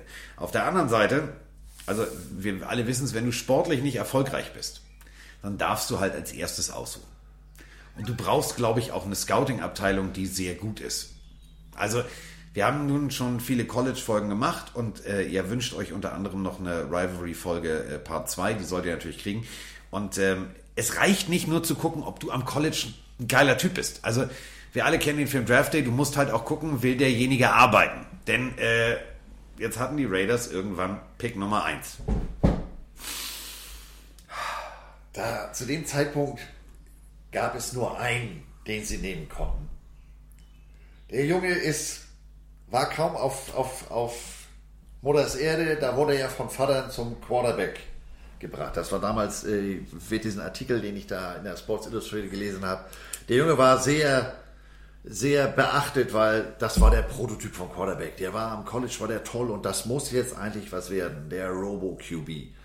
Ähm, die Rede ist von Todd Marinovic. Jetzt werdet ihr sagen, Todd who? Todd wer? Und äh, ihr ahnt es schon, der Junge war mal eine komplette Fehlzündung. Das, äh, der Junge war in Anführungsstrichen am Reißbrett entstanden, aber kriegte die PS nicht annähernd auf die Straße. Der ist über den ersten Gang nie hinausgekommen. Ich glaube, also er hat schon beim Einlegen des Gangs Probleme gehabt. Also der stand durchgehend auf P und das war dann also nix. Und ähm, damit war ja noch lange nicht Schluss. Also nee, sie hatten kein Glück und dann kam auch noch Pech dazu. Dann kam auch noch Pech dazu, denn dann waren sie wieder irgendwann dran, den ersten zu picken und wir sind jetzt, also wir sind jetzt schon, also wir haben die 90er schon hinter uns gelassen. Ich, ich verstehe nicht, also die Raiders haben, kannst du so oft so Scheiße liegen? Ja, ich meine, äh, jetzt kommen wir ja zu einem. Dagegen ist der Todd Marinovic, ja, ich sag mal, so eine Retorte, das kann ja schon mal in die Buchse gehen. Aber der Kamerad, den Carsten jetzt auf dem Zettel hat, der war selbst für Raiders-Verhältnisse nochmal wieder was ganz Besonderes. Wir reden von Jamarcus Russell. Der Also- Typ ist auch nicht so ganz klein von Wuchs, kam von LSU und das, der kann übers Wasser laufen. Also stellt euch einfach mal vor, also Art Shell, wir sprachen über ihn als Trainer, also ungefähr denselben Körper als Quarterback. Jamarcus Russell, erste Runde, erster Pick, LSU. Alter, was für ein Typ. Was für ein Typ. Also die Raiders waren sich eigentlich sicher. Die Messe ist gelesen. Ab jetzt spielen wir jede, jedes Jahr, jedes Jahr im Super Bowl. Wir haben eigentlich ziehen wir das Ticket. Der Typ führt uns. Also, boah, das wird das Beste vom Besten. Einziges Problem war, ich formuliere es mal höflich. Das war eine 4 Watt Birne. Also schlau war der Bengel nicht. Das war der erste Fehler. Der zweite Fehler war, ähm, er war auch dazu noch faul. Und der dritte Fehler war, er war dazu auch noch geldgeil. Das sind also drei Dinge, die, ich sag mal so, zusammen ergeben die eine ganz beschissene Konstellation. Er kam also zu den Raiders und das erste, was er fragte, wo ist mein Geld? Macht schon mal einen guten Eindruck. Und ab diesem Moment, wo ist mein Geld, ging es sogar tatsächlich nur noch abwärts. Es ging nur noch abwärts. Also die, äh, er war bei dieser ganzen Geschichte, man konnte jetzt nicht mehr sagen, okay, wenn du nicht unbedingt booksmart bist, dann wirst du, bist du vielleicht street smart. Damit sind die Leute so ja Präsident der Vereinigten Staaten geworden. Aber der Kamerad, der war nur wirklich selbst zu blöde, um Loch in Schnee zu pinkeln. Also die Coaches haben sich ja schon gedacht, dass das äh, äh, nicht so, dass da nicht so viel dabei war. Und dann haben sie ihn mal auf ein, auf die Probe gestellt und haben ihm gesagt, hier, mein Jung, du musst mal ein bisschen was fürs Playbook tun. Hier ist ein Tape mit den Spielzügen und äh, da arbeite ich mal heute Nacht durch und morgen früh schreiben wir einen kleinen Test. Also Test haben sie nicht geschrieben, aber haben ihn dann am nächsten Morgen gefragt und ob er das denn auch gemacht hätte. Ja, natürlich, alles super toll und gefällt mir auch gut und da geht einiges und Problem war bloß, die haben ihm ein leeres Tape mitgegeben. Das heißt, die blöde Bratze hat das Ding nie in den Rekorder gelegt, weil dann fing ihm aufgefallen, Mensch, ja kann ich ja jetzt in die neue Heidi-Folge aufnehmen. Aber äh, die haben die denn die Saison noch durchgeschleift, aber im nächsten Jahr äh, hat es nicht mal ins Camp geschafft. Den haben sie schon in der Eingangstür wieder nach Hause geschickt, weil der hat mal eben die Waage kaputt gemacht. Der Typ war so übergewichtig und out of shape und ihr müsst mal Bilder von ihm googeln, das war noch nicht der kleinsten einer. Ähm, also der, und wir reden hier von dem Number One Pick und zu dem Zeitpunkt kriegt der Number One Pick ja auch noch ein bisschen Handgeld äh, mit nach Hause. Äh, insofern hat sich das für den zwar gelohnt, aber das war für die Raiders mal ein kompletter Schuss in den Ofen. Und ähm, stellt euch das jetzt einfach mal vor. Der Typ geht aus dem Leim, sieht also inzwischen aus wie Bud Spencer. Untenrum, ja. Also hat wahrscheinlich die kleinen Jamarcus das letzte Mal gesehen, als er noch im College war. Und ähm, kam jetzt also dann übergewichtig. Da ist die Tür, also du brauchst gar nicht reinzukommen. Danke, tschüss. So. Dann ließ er sich auch noch mal ganz kurz erwischen bei äh, so einer kleinen Partydroge, ein bisschen Codein drin. Purple Drank heißt das gute Stück und äh, naja, dann hat er gesagt, aber komm, das krieg ich schon irgendwie hin. Ich bin ja immerhin Nummer 1 Pick und ich bin ja der geilste Typ. Und hat dann zwei Probetrainings absolviert. Also bei den damals nicht unbedingt erfolgreichen äh, Washington Redskins und bei den Miami Dolphins. Und bei beiden äh, hat er es nicht geschafft. Und äh, um die Raiders Misere auf einen Punkt zu bringen, würde ich gerne den Motivationstrainer von Jamarcus Russell zitieren, der da sagte, ich habe mit einem unheimlich talentierten, aber vollständig antriebslosen Russell aufgegeben zu arbeiten. Punkt. Das war eigentlich genau das, wie man es sagen konnte. Und deutlicher kann man es nicht auf den Punkt bringen. Äh, der Typ hat sich eigentlich, ja, also äh, Ryan Leaf wäre noch so ein ähnliches Paradebeispiel von, wie mache ich mir meine Karriere kaputt. Aber Jamarcus Russell hatte einfach keinen Bock. So, jetzt hatten die Raiders also keinen Quarterback und äh, haben aber all, sind all in gegangen für diesen jungen Mann. Und es hat nicht funktioniert. Und äh, somit hat es tatsächlich auch nicht weiter funktioniert. Inzwischen äh, war jetzt auch Art Shell nicht mehr Coach, sondern äh, wir haben jetzt auch schon auf der Coaching-Position gewechselt. Denn da musste natürlich auch noch was passieren. Sie holten jemanden, was für die äh, Raiders eher ungewöhnlich war. Und es war auch erst das zweite Mal im Laufe der Geschichte der Raiders. Sie holten jemanden von draußen. Ein Offense-Coordinator von Philadelphia. John Gruden. John Gruden war jetzt nicht ganz so unbeschrieben, wie ich das gerade dargestellt habe. Der hatte mit einem gewissen Mike Holmgren bei den 49ers und bei den Packers schon zusammengearbeitet und äh, konnte das Schiff dann so ein bisschen wieder auf Richtung bringen und konnte die nächsten beiden Seasons mit jeweils 8 zu 8 abschließen und endlich konnten die Raiders die, den letzten Platz, die rote Laterne der AFC West abgeben. Gut, es fehlte natürlich, und das darf man ja auch nicht vergessen, also ein so ein, so ein Misere-Pick, also wenn wir an den Film Draft Day zurückdenken und an Kevin Costner zurückdenken, der hat es da ja in dem Film ganz treffend auf den Punkt gebracht. Wenn du tatsächlich dir deinen Franchise-Quarterback holst an eins und das Ding geht nicht auf, dann hast du einfach mal über die nächsten vier, fünf Jahre Scheiße an der Hacke. Und so war es halt. Also äh, Raiders Football, du hast halt keinen guten Quarterback, du hast viel Geld ausgegeben, du hängst eigentlich komplett in den Seilen. Und davon musst du dich auch erstmal erholen, was nicht so leicht ist. 2000 äh, riss er das Ruder richtig rum. Sie gewannen zwölf Spiele bei vier Niederlagen und äh, hatten einfach mal ein bisschen Glück mit dem Quarterback Rich Gannon, der ihnen den ersten Division-Title seit 1990 äh, sichern konnte. Äh, sie kamen bis ins AFC Championship-Spiel und da lagen dort immerhin dem späteren Super Bowl-Sieger, den Baltimore Ravens. Ähm, wie Carsten sagte, der eine, die eine Position im Football äh, macht es ja nicht, deswegen verstärkten sie sich zur Saison 2001 äh, auf der Wide Receiver Position mit einem gewissen Jerry Rice. Der musste mal eben über die Brücke kommen, der war auf der anderen Seite der Bucht relativ erfolgreich äh, und sagte, ich habe noch mal ein bisschen, auch mit einer anderen Farbe äh, auf dem Helm, ich kann noch ein bisschen was.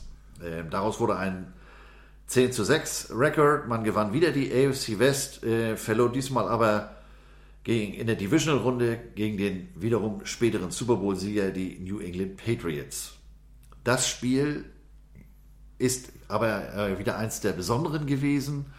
Ähm, nicht nur wegen des Wetters, da lag äh, jede Menge Schnee, nicht nur nebeneinander, sondern auch aufeinander. Und die alten Raiders, da wäre das zu dieser Regel nie gekommen, weil ich rede von der Tuck Rule. Ähm, die alten Raiders hätten dem in dem Moment mal eben den Ball nicht nur abgenommen, die hätten den Arm gleich mitgenommen. Aber inzwischen war man regelweitig so ein bisschen weiter. Wir sind ja immerhin jetzt, jetzt schon in den 2000ern. Und wir reden von Ole Brady, der da steht. Also ja, also war auch nicht irgendein Quarterback, der ist ja auch nicht so ganz schlecht, habe ich mir sagen lassen, auch wenn er Golfen nicht so ganz kann und ihm da schon mal die Buchse bei kaputt geht. Ähm, aber das war, äh, das war wieder so eine Raiders-Geschichte. Ähm, ja, wir schreiben hier heute mal Geschichte, aber leider sind wir auf der falschen Seite der Geschichte. Aber sie wurden beschissen. Ja, natürlich. Also davon bin ich fest überzeugt und dass das Ding daraus, dass daraus eine Regel wurde, da komme ich bis also, heute nicht so ganz klar. Stellen wir es, stellen wir es einfach nochmal da. Also da stehst du in der Pocket und du tust so, als wenn, also du willst werfen und verlierst dabei, also entweder verliere ich den Ball oder nicht. Das also, war kein Pump-Fake, das war Inkontinenz. Ja, also wenn, wenn ich pumpe, also wenn ich so tue, als würde ich werfen, muss ich den Ball trotzdem festhalten. Ja, also äh, es wurde damals gesagt, ja, Brady hat den Wurfversuch, den Pump-Fake angedeutet und hat den Ball dann wieder, Tuck hat ihn dann wieder sicher in der Hand gehabt. Und das kann eben nicht äh, in einem Fumble enden. Also für mich war das ein glasklarer Fumble. Wenn du den Ball nicht sicher in der Hand hast, fällt er runter. Ganz Ja. einfach. Das nennt man Fumble. So, also dementsprechend die Raiders raus und die Patriots weiter. Also da war schon, da war schon Hass. Das war, war nicht gut. Ähm, und wenn das nicht läuft, dann müssen wir hier mal wieder den Klassiker aus dem Hut ziehen. Wir entlassen den Head Coach. Gruden wurde nicht unbedingt entlassen, er wurde sozusagen getradet. Ähm, Ja, also wie, wie sagen wir das ganz nett? Also ähm, L. Davis, wir sprachen drüber, der kriegt auch 10 Millionen von einem Ort, also eigentlich wahrscheinlich sogar von zwei Orten.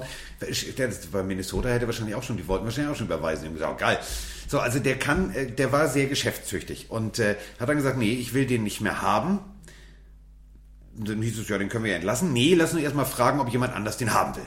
Und äh, relativ ungewöhnlich für NFL-Verhältnisse. Äh, normalerweise fließen da ja Draft-Picks, das war auch in diesem Fall so, aber zusätzlich floss auch noch Geld und äh, man entließ ihn an die andere Seite der, der amerikanischen Küste. Er ging zu den, zu den anderen Freibeutern, er ging zu den Tampa Bay Buccaneers. Also frei nach dem Motto, so weit weg wie möglich, schick, also holt mir das Maximale raus, aber ich will den Typen nicht mehr sehen. So, jetzt ging der Olle Gruden also zum Gegner. Problem ist, man hätte ihn vielleicht bitten sollen, das Playbook abzugeben. Also, ähm, er hat natürlich das Playbook über die Jahre entwickelt. Er kannte jeden Spieler mit Vornamen und ging jetzt also zu den Tampa Bay Buccaneers. Die waren jetzt nicht unbedingt erfolgreich, die hatten davor ja, ein sehr interessantes Logo, haben das Ruder rumgerissen, haben sich neu erfunden, haben ein neues Logo, haben neue Spieler geholt, haben Warren Sapp geholt und so weiter und so fort.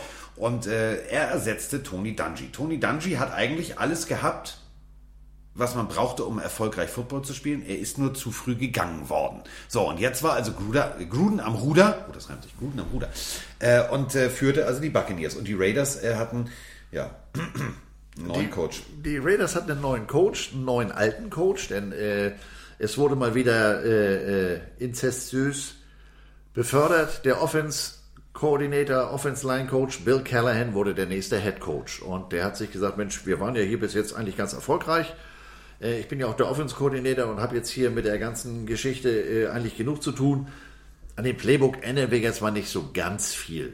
Ist ja auch egal, der Gruden ist weit weg und äh, NFC und wir sind AFC und geiste Katze hier an der West Coast und ja, sie gewannen die Saison elf Spiele, verloren nur fünf. Ähm, Kamen in die Playoffs. Dritter Division-Titel in Folge, waren Top-Seed in den Playoffs. Rich Gannon war Regular Season MVP. Die Jets und Titans konnten deutlich von der Platte gefegt werden. Ähm, Yippie Super Bowl.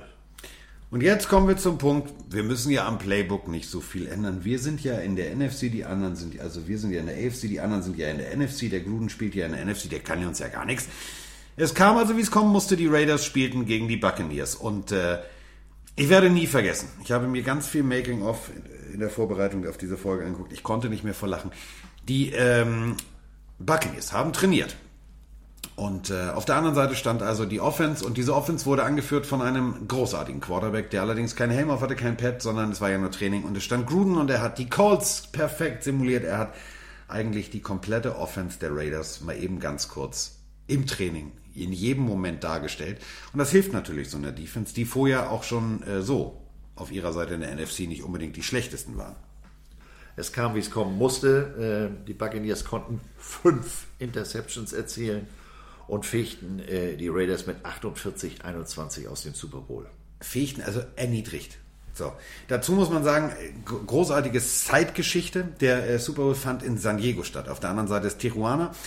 Die Raiders vermissten unter anderem einen ihrer besten O-Liner. Der hat sich einfach mal entschieden, ich gehe mal nach Tijuana und komme mal nicht zum Super Bowl wieder. Also dieser Super Bowl hat äh, extrem paradoxe Geschichten geschrieben auf Seiten der Raiders, denn ähm, du weißt, du spielst gegen deinen ehemaligen Trainer und natürlich ist die Vorbereitungszeit minimal, aber man hätte ein bisschen was am Playbook ändern müssen. Also da sind, da, tut mir leid, da sind die Raiders mit offenem Auge ins offene Messer gelaufen und zwar mit, mit Ansage. Aber soll ja keiner sagen, dass äh, die Jungs nicht lernfähig sind. Äh, nächste Saison hatte Callahan am Playbook äh, gefeilt mit äh, ja, wenig Erfolg. Es zeigte sich, wer eigentlich da das beste Pferd im Stall war. Und es war offensichtlich nicht Kernahan. Die nächste Saison konnten nur noch vier Siege bei zwölf Niederlagen äh, äh, verzeichnet werden. Und äh, es wurde dann auch noch deutlichst gegen den Rivalen Denver Broncos äh, verloren. Und Callahan ließ sich vor den Mikros nach dem Spiel dazu hinreißen zu sagen, wir müssten so ziemlich äh, das dümmste Team in ganz Amerika sein. Und das bei dem Owner Al Davis kannst du so machen, aber Kannst du schon machen, aber dann kannst du dir auch eigentlich mal direkt die Papiere abholen. Und so kam es dann auch. Tschüss.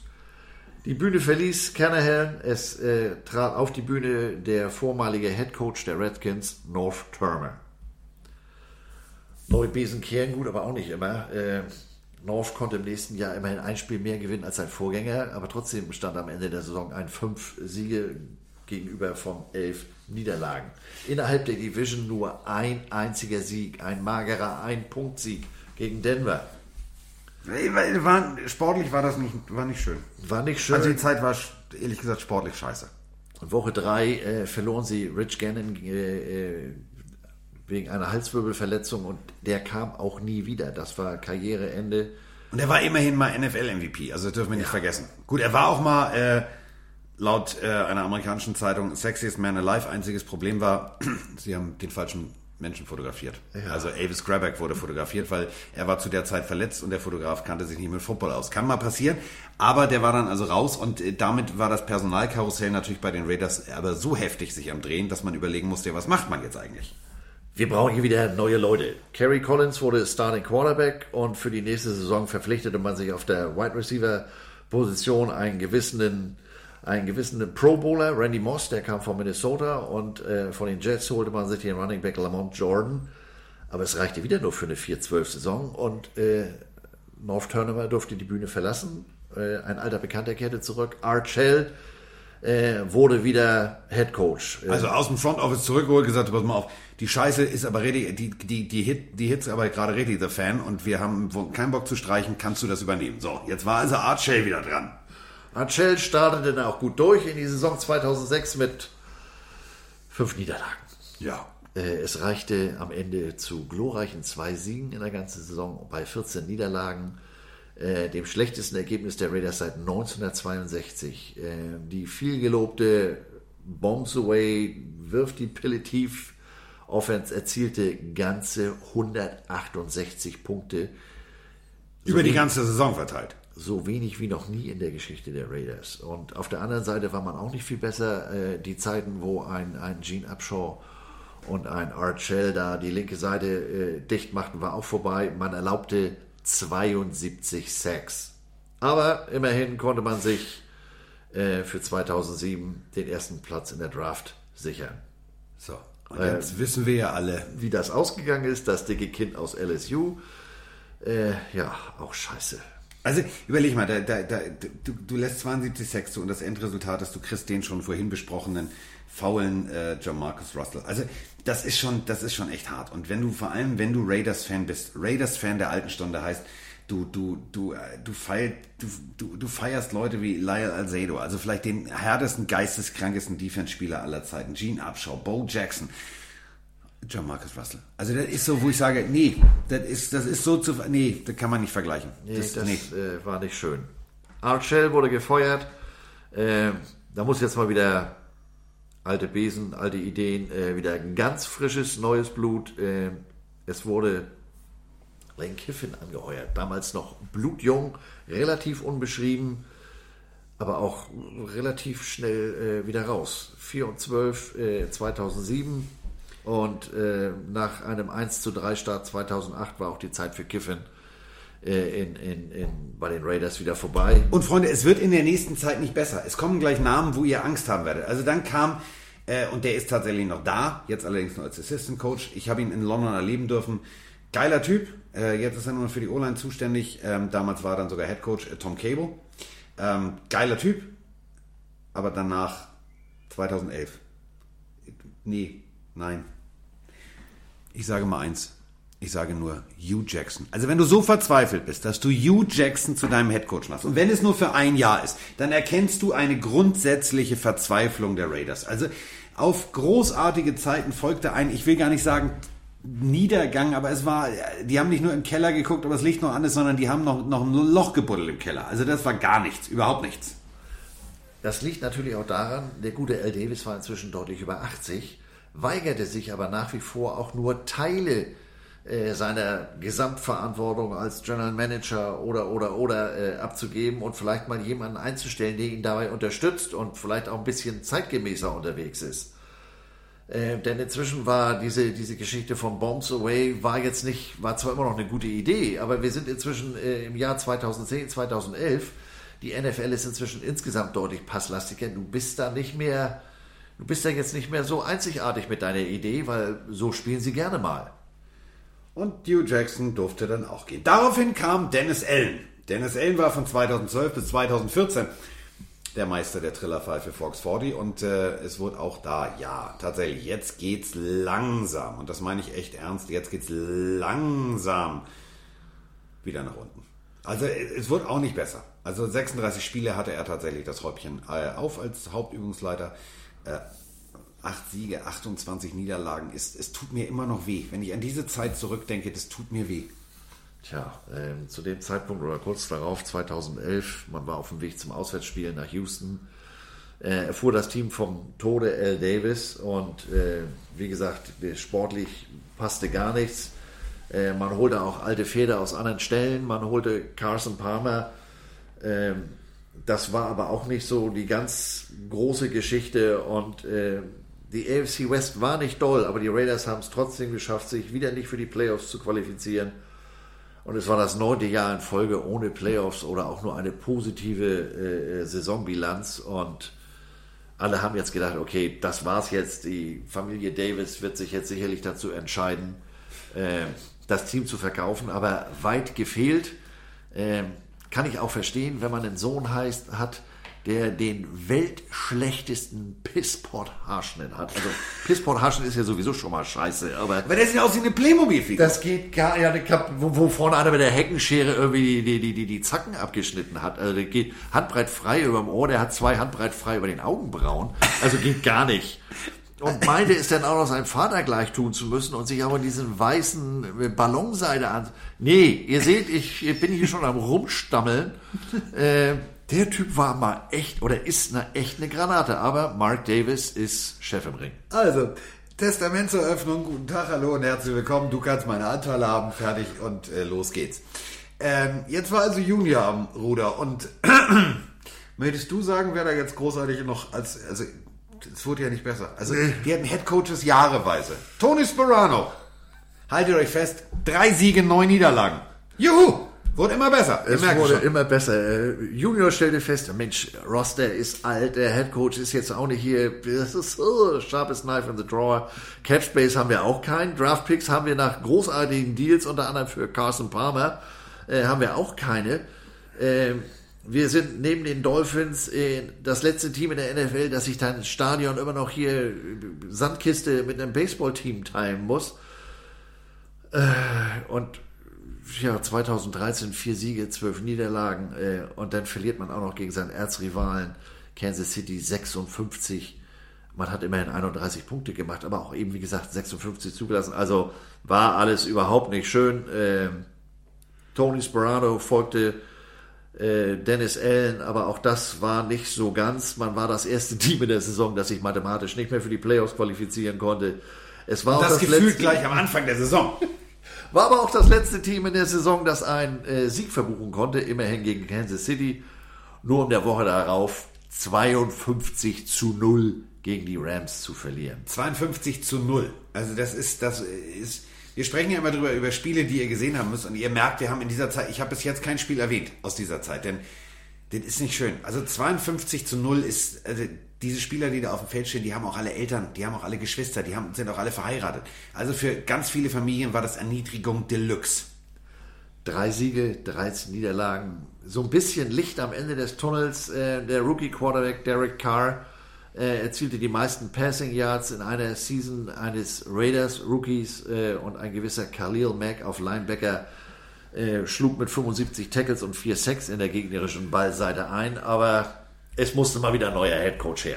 So, jetzt müssen wir uns mal was überlegen und jetzt müssen wir mal gucken. Also, wir haben jetzt mit Derek Carr den Bruder von David Carr. Also, der war jetzt sportlich nicht unbedingt erfolgreich, meint aber, er müsste also eigentlich jeden kritisieren. War selber Quarterback, unter anderem bei den Giants und so weiter und so fort. Äh, inzwischen ist er gelistet nicht mehr als former Quarterback oder American Football Spieler, sondern hat er selber bei äh, Wikipedia drauf gestanden, er ist jetzt nur noch Journalist. Ist auch gut so. So, jedenfalls, also der kleine K war jetzt am Ruder, auf der anderen Seite in der Defense hatte man Khalil Mack und hat man sich überlegt, weißt du was?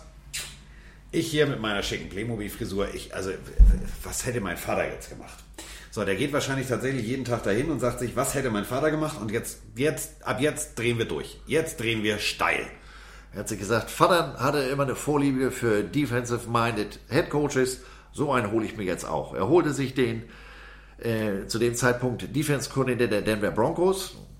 Der hatte auch schon Erfahrung als Head Coach. Er war vorher der Head Coach der Jacksonville Jaguars und zu seiner aktiven Zeit war der auch nicht so ganz schlecht. Wir ja. reden von Jack Del Rio, der im Februar 2015 der nächste Head Coach der Raiders wurde.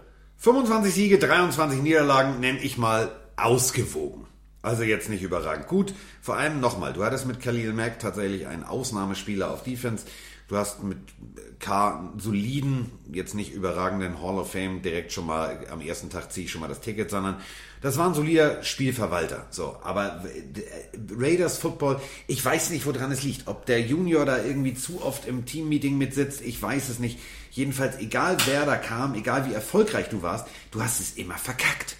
Tja, dabei hatten sie dann nochmal einen äh, äh, in der Draft, der Bälle ganz gut fangen konnte und auch ganz gut PS auf die Straße brachte mit Amari Cooper, aber so ganz war das nicht das, was sie sich vorstellten. Und äh, wenn es mal nicht läuft sportlich, dann müssen wir davon ja irgendwie ablenken. Und der kleine Davis überlegte sich, Mensch, wir sind lange nicht umgezogen. Ich habe hier noch ein paar Kartons im Keller. Äh, ich glaube, da geht was. Also, er machte genau da weiter, wo sein Vater aufgehört hat. Wenn es sportlich nicht unbedingt läuft und da muss ich ein bisschen ablenken, dann ziehe ich einfach mal um. So, jetzt haben wir ja als Raiders alles durch. Wir waren in Oakland, wir waren in Los Angeles, wir waren einmal die Heimatlosen, die kein Zuhause hatten. Wir waren eigentlich gefühlt überall. Wir waren eigentlich auch schon in Irvine. Wir waren, also, so, wo können wir jetzt mal hin? Hm. Also, LA fanden wir eigentlich ganz sexy. Äh, warte mal, was sind denn die da mit dem Blitz und dem komischen äh, Rambock auf dem Helm? Was wollen die denn? Und warum sagen die Owners, die Rams und die Charger, die dürfen nach LA? Lasst ihr euch mal was Neues einfallen. So, jetzt hätten sie natürlich sagen können, weißt du was, dann gehen wir dahin und machen WWW-Reste trinken. Wir gehen nach San Diego. Nee, da wollten sie nicht hin. Jetzt kommen wir nämlich zum Punkt. Jetzt dreht Junior Playmobil Figur einfach mal richtig durch und sagt, weißt du was? Wo ist denn immer das Wetter gut? Wo kann ich günstig Konzerte gucken und wo gibt es sowieso auch viele, viele halbnackte Frauen, die tanzen? Ah, ich weiß es, Las Vegas. Und jetzt, ab jetzt geht es los. Jetzt drehen wir völlig durch. Denn stellt euch bitte Folgendes vor. Wir haben lauter, ich sag mal so, sehr solide, ältere Herren, die wahrscheinlich in Las Vegas alle schon mal das ein oder andere Mal über die Stränge geschlagen sind und auch viel Trinkgeld äh, verteilt haben, aber die sich am besten dabei, also das haben sie ja nie gemacht. Also sehr konservative Herrschaften. Wir haben noch einen bei den Jacksonville Jaguars, der vielleicht ein bisschen aus der Reihe schlicht, aber das war es dann auch schon. Und dann kommt jetzt der Mann mit der vielleicht günstigsten Frisur der ganzen NFL und sagt, wir ziehen nach Las Vegas. Man war so fassungslos, dass man dem sogar nachher zugestimmt hat. So nach dem Motto, ja, du, lauf in dein eigenes Verderben. Ähm, drei Teams in LA, auch wenn das immer noch der interessanteste TV-Markt äh, unserer Zeit ist, das ist dann vielleicht doch ein bisschen Fille. Ähm, und äh, sportlich war auch wieder munteres Durcheinander.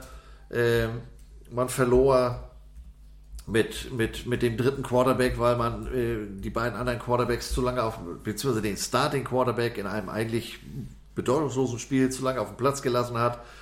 Äh, der meinte sich dann da die, die, die Stelzen verbiegen zu müssen. Sein Backup machte das auch nicht lange und äh, der dritte Quarterback, der hatte einfach so viel Erfahrung, dass die endlich mal wieder erreichten Playoffs glorreich gegen Houston äh, verloren gingen.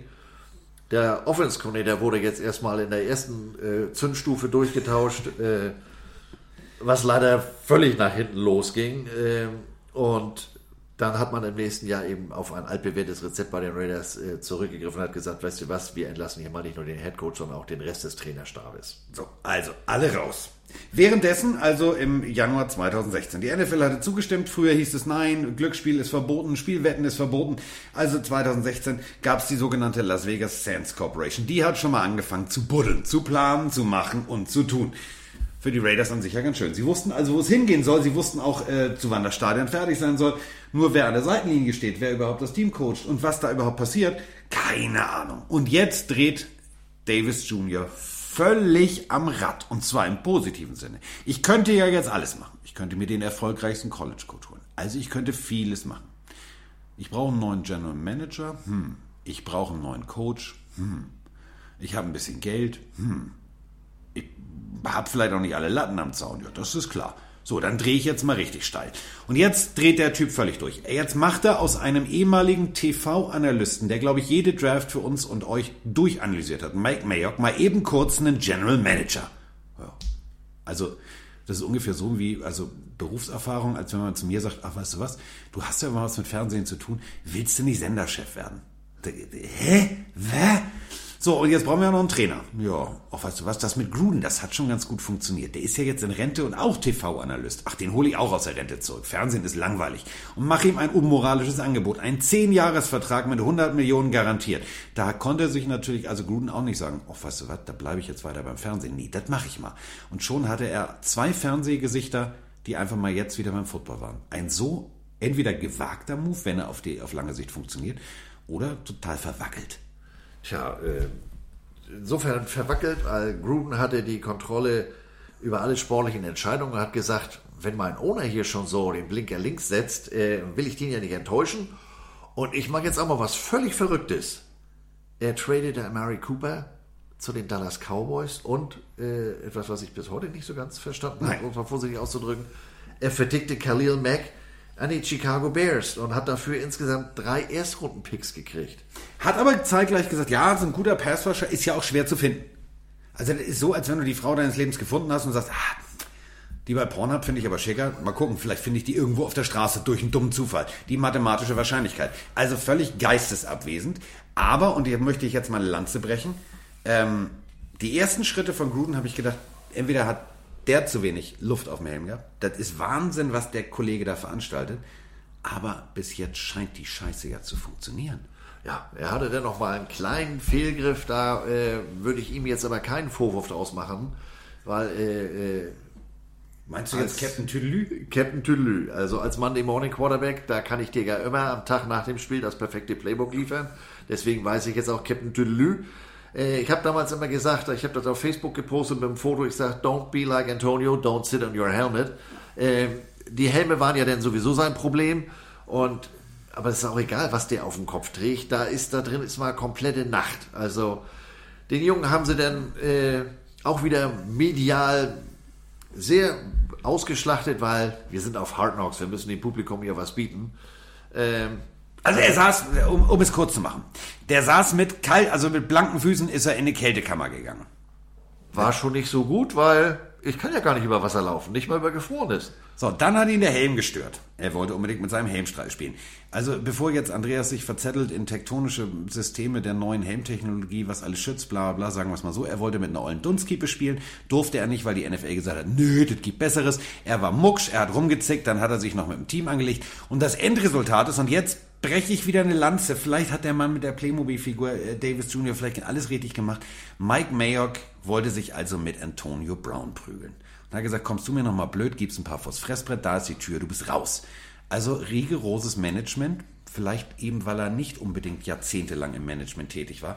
Großartig. Also, Antonio Brown war weg und äh, die Raiders haben konsequent, und das meine ich jetzt ernst, ich möchte jetzt einfach mal für Gruden und Mayock eine Lanze brechen, konsequent Spielern eine zweite Chance gegeben. Ähm, egal ob jetzt ihr, ihr, ihr schwerst drogenabhängiger Tident, der jetzt plötzlich die Speerspitze ist sportlich, bis hin zu Richie Incognito. Die haben also alles geholt, was sonst überall eher mit der Kneifzange angefasst wurde. Und es funktioniert.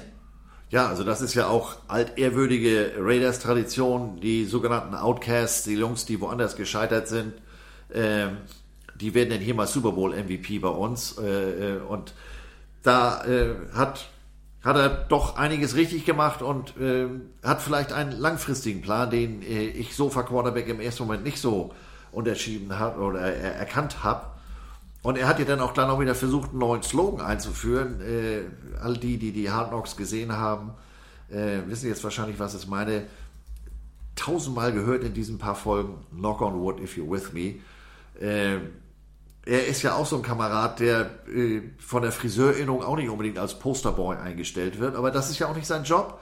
Insofern bin ich mal gespannt, wie das weitergeht. Ähm, wollen wir hoffen, ähm, dass es im neuen Stadion besser wird, als es im alten aufgehört hat, denn das äh, wirklich letzte Spiel in dem altehrwürdigen Oakland Coliseum konnte nicht gewonnen werden. Das wäre natürlich nochmal so ein moralischer Rückenwind gewesen. Und nun müssen sie sehen, dass sie das neue Stadion äh, da in, in Las Vegas äh, wirklich fertig kriegen. Eröffnung ist für den Juli geplant. Aber es sieht schon im Gegensatz zum Berliner Flughafen, sieht es schon sehr weit aus. Übrigens die Anschrift, die Anschrift, Andreas, die flasht mich ja immer wieder. 3333 L. Davis Way. Ja, das ist meine eine, eine Liebesbekundung, anders kannst du das nicht machen. 65.000 Plätze, erweiterbar auf 72.000. Das Stadion wird sich geteilt mit, der, mit den UNLV Running Rebels, also dem College Football Team aus äh, Las Vegas. Es ist ein Stadion, also ich glaube ganz ehrlich, wenn wir da mal mit ran hinfahren, dann bin ich der erste, box ich alle aus dem Weg, weil da will ich hin. Also ein Monorail, der berühmte Monorail aus Hangover, der fährt tatsächlich dahin. Und das Stadion ist finanziert und das finde ich eine, eine extrem schlaue Geschichte. Jedes Hotel hat einfach die äh, Hotelsteuer etwas erhöht, hat gesagt, wir beteiligen uns an der Bumse. Und ähm, ja, die äh, sozusagen, ich will nicht sagen Billigfluggesellschaft, aber die... Ähm, ja, die kleine Charterfluggesellschaft, die die ganzen Junggesellen dahin fliegt, nämlich Allegiant Air, die sind äh, Sponsor, also das Stadion wird so heißen. Sieht ein bisschen aus wie Darth Vader. 1,8 Milliarden Dollar gingen rein. Und das ist mal also von außen schwarz verkleidet. Das sieht schon ein bisschen geil aus. Sieht schon ein bisschen geil aus und äh, wie das heutzutage bei neuen Stadien so ist, die kriegen ja dann auch mal gleich eine Super Bowl-Garantie mit dran. Äh, also das werden wir demnächst auch als, als äh, in nicht allzu ferner Zukunft als Austragungsort des Endspiels sehen. Äh, Karten dazu kriegen, nehme ich mal an, wird jetzt Corinna mal außen vor, glaube ich, nicht ganz so einfach. Aber das. Äh Für so Eröffnungsspiel, das geht. Es geht. Wenn du ganz oben, ganz hinten sitzt, habe ich gerade geguckt, ganz oben, ganz hinten, habe ich schon mal vor ein paar Wochen nachgeguckt, als ich mit Mike über sowas kann da passieren. Da hat es selbe Ticket, ich habe es äh, Gott sei Dank im Lesezeichen gespeichert, hätte 6, 978 Dollar gekostet. Ähm, wir sind jetzt schon vierstellig. Dasselbe Ticket ist übrigens gestiegen auf 1078 plus Tax natürlich, ist klar. Ihr sitzt aber ganz oben, also wenn ihr unten sitzen wollt, vier, vier Tickets gibt es da immer noch im Angebot. Äh, relativ dicht an der Seitenlinie, also knapp hinter der 50er, also sozusagen knapp hinterm Equipment-Mann. Ist ein Schnapper. Vier Tickets, 6.072 Dollar. Kann man mal machen für ein Footballspiel. Ist ja die erste Saison. Ich war dabei. Gibt es bestimmt auch entsprechendes Merchandise. Also ja. First Home Game. Ja. Ja. So. 25 Hektar ist das Grundstück groß. Ich glaube tatsächlich, das wird, das wird fett. Also das wird auch, glaube ich, so ein Standard, wo man sagt, okay. Ähm, Kommen wir aber drauf, äh, ganz kurz nochmal, um das ganze Ding jetzt zuzumachen. Also die Raiders haben gut gedraftet. Ähm, es gab die sogenannte Corona-Draft, wo man Bilder aus Wohnzimmern gesehen hat, die man nicht sehen wollte. Sie haben Gruden-mäßig Spieler geholt an Stellen, speziell so in der ersten Runde, wo ich gedacht habe, so, hä? Aber, who cares? Also Speed, alte, alte, alte Davis-Regel, das Ding tief kann nur funktionieren, wenn du jemanden hast, der schnell ist. Also ich bin gespannt. Also Raiders Football kann, wenn du auf jetzt aufs Papier guckst, kann sehr gut werden. Mariota, K, da ist alles da. Also wer da Starting Quarterback ist, wissen wir noch nicht. Aber im Endeffekt, da ist alles da, was du brauchst. Ja, also das kann nur äh, äh interessant werden, meine ich. Grundsätzlich finde ich, sind die Raiders immer sympathisch. Und insofern bin ich sehr gespannt, was da passiert, was im neuen Stadion äh, gezeigt wird und was Grun und Mayock da so, so alles abziehen.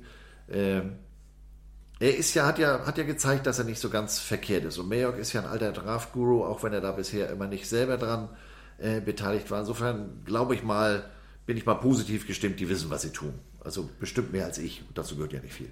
So, das waren jetzt sage und schreibe. Ich gucke jetzt auf die Uhr und ich kriege Angst. Also Mettbrötchen verleiten uns, glaube ich, zum Sabbeln. Wir sind jetzt bei 1,48. 1,48. Purer Raiders Football. Pure Liebeserklärung an Joe Bugle, Mike White, Mike Shanahan, Tom Flores, wie sie alle hießen. Und ähm, ich hoffe, es war alles dabei, was ihr euch gewünscht habt. Äh, natürlich hätten wir noch viel, viel mehr über Warren Sapp sprechen müssen, denn äh, ich weiß, das ist ähm, im Lesezeichen-Ergebnis äh, von Andreas Heddergott aufgeführt. Wenn ihr mal Zeit habt und ihr habt mal ein bisschen Langeweile, äh, Sunday Night Football, ein Trailer. Warren Sapp, also der Warren Sapp, der äh, bei den Buccaneers die Raiders im Super Bowl verprügelt hat, ging nach jetzt kommt auch noch der Postbote, ging äh, in die USA, äh, ging äh, auf die andere Seite der USA, nämlich ging zu den Raiders und spielte da auf. Äh, und dann gab es einen Trailer. Der ist ein unglaublicher Trailer mit Chucky, die Mörderpuppe. Ihr müsst euch das Ding auf jeden Fall angucken. Es ist sehenswert und äh, das hier, was wir gemacht haben, ist hörenswert. Deswegen, ich danke euch. Äh, wir passen uns einfach mal der Situation an und lassen nochmal das Raiders-Gedicht zum Ende kommen.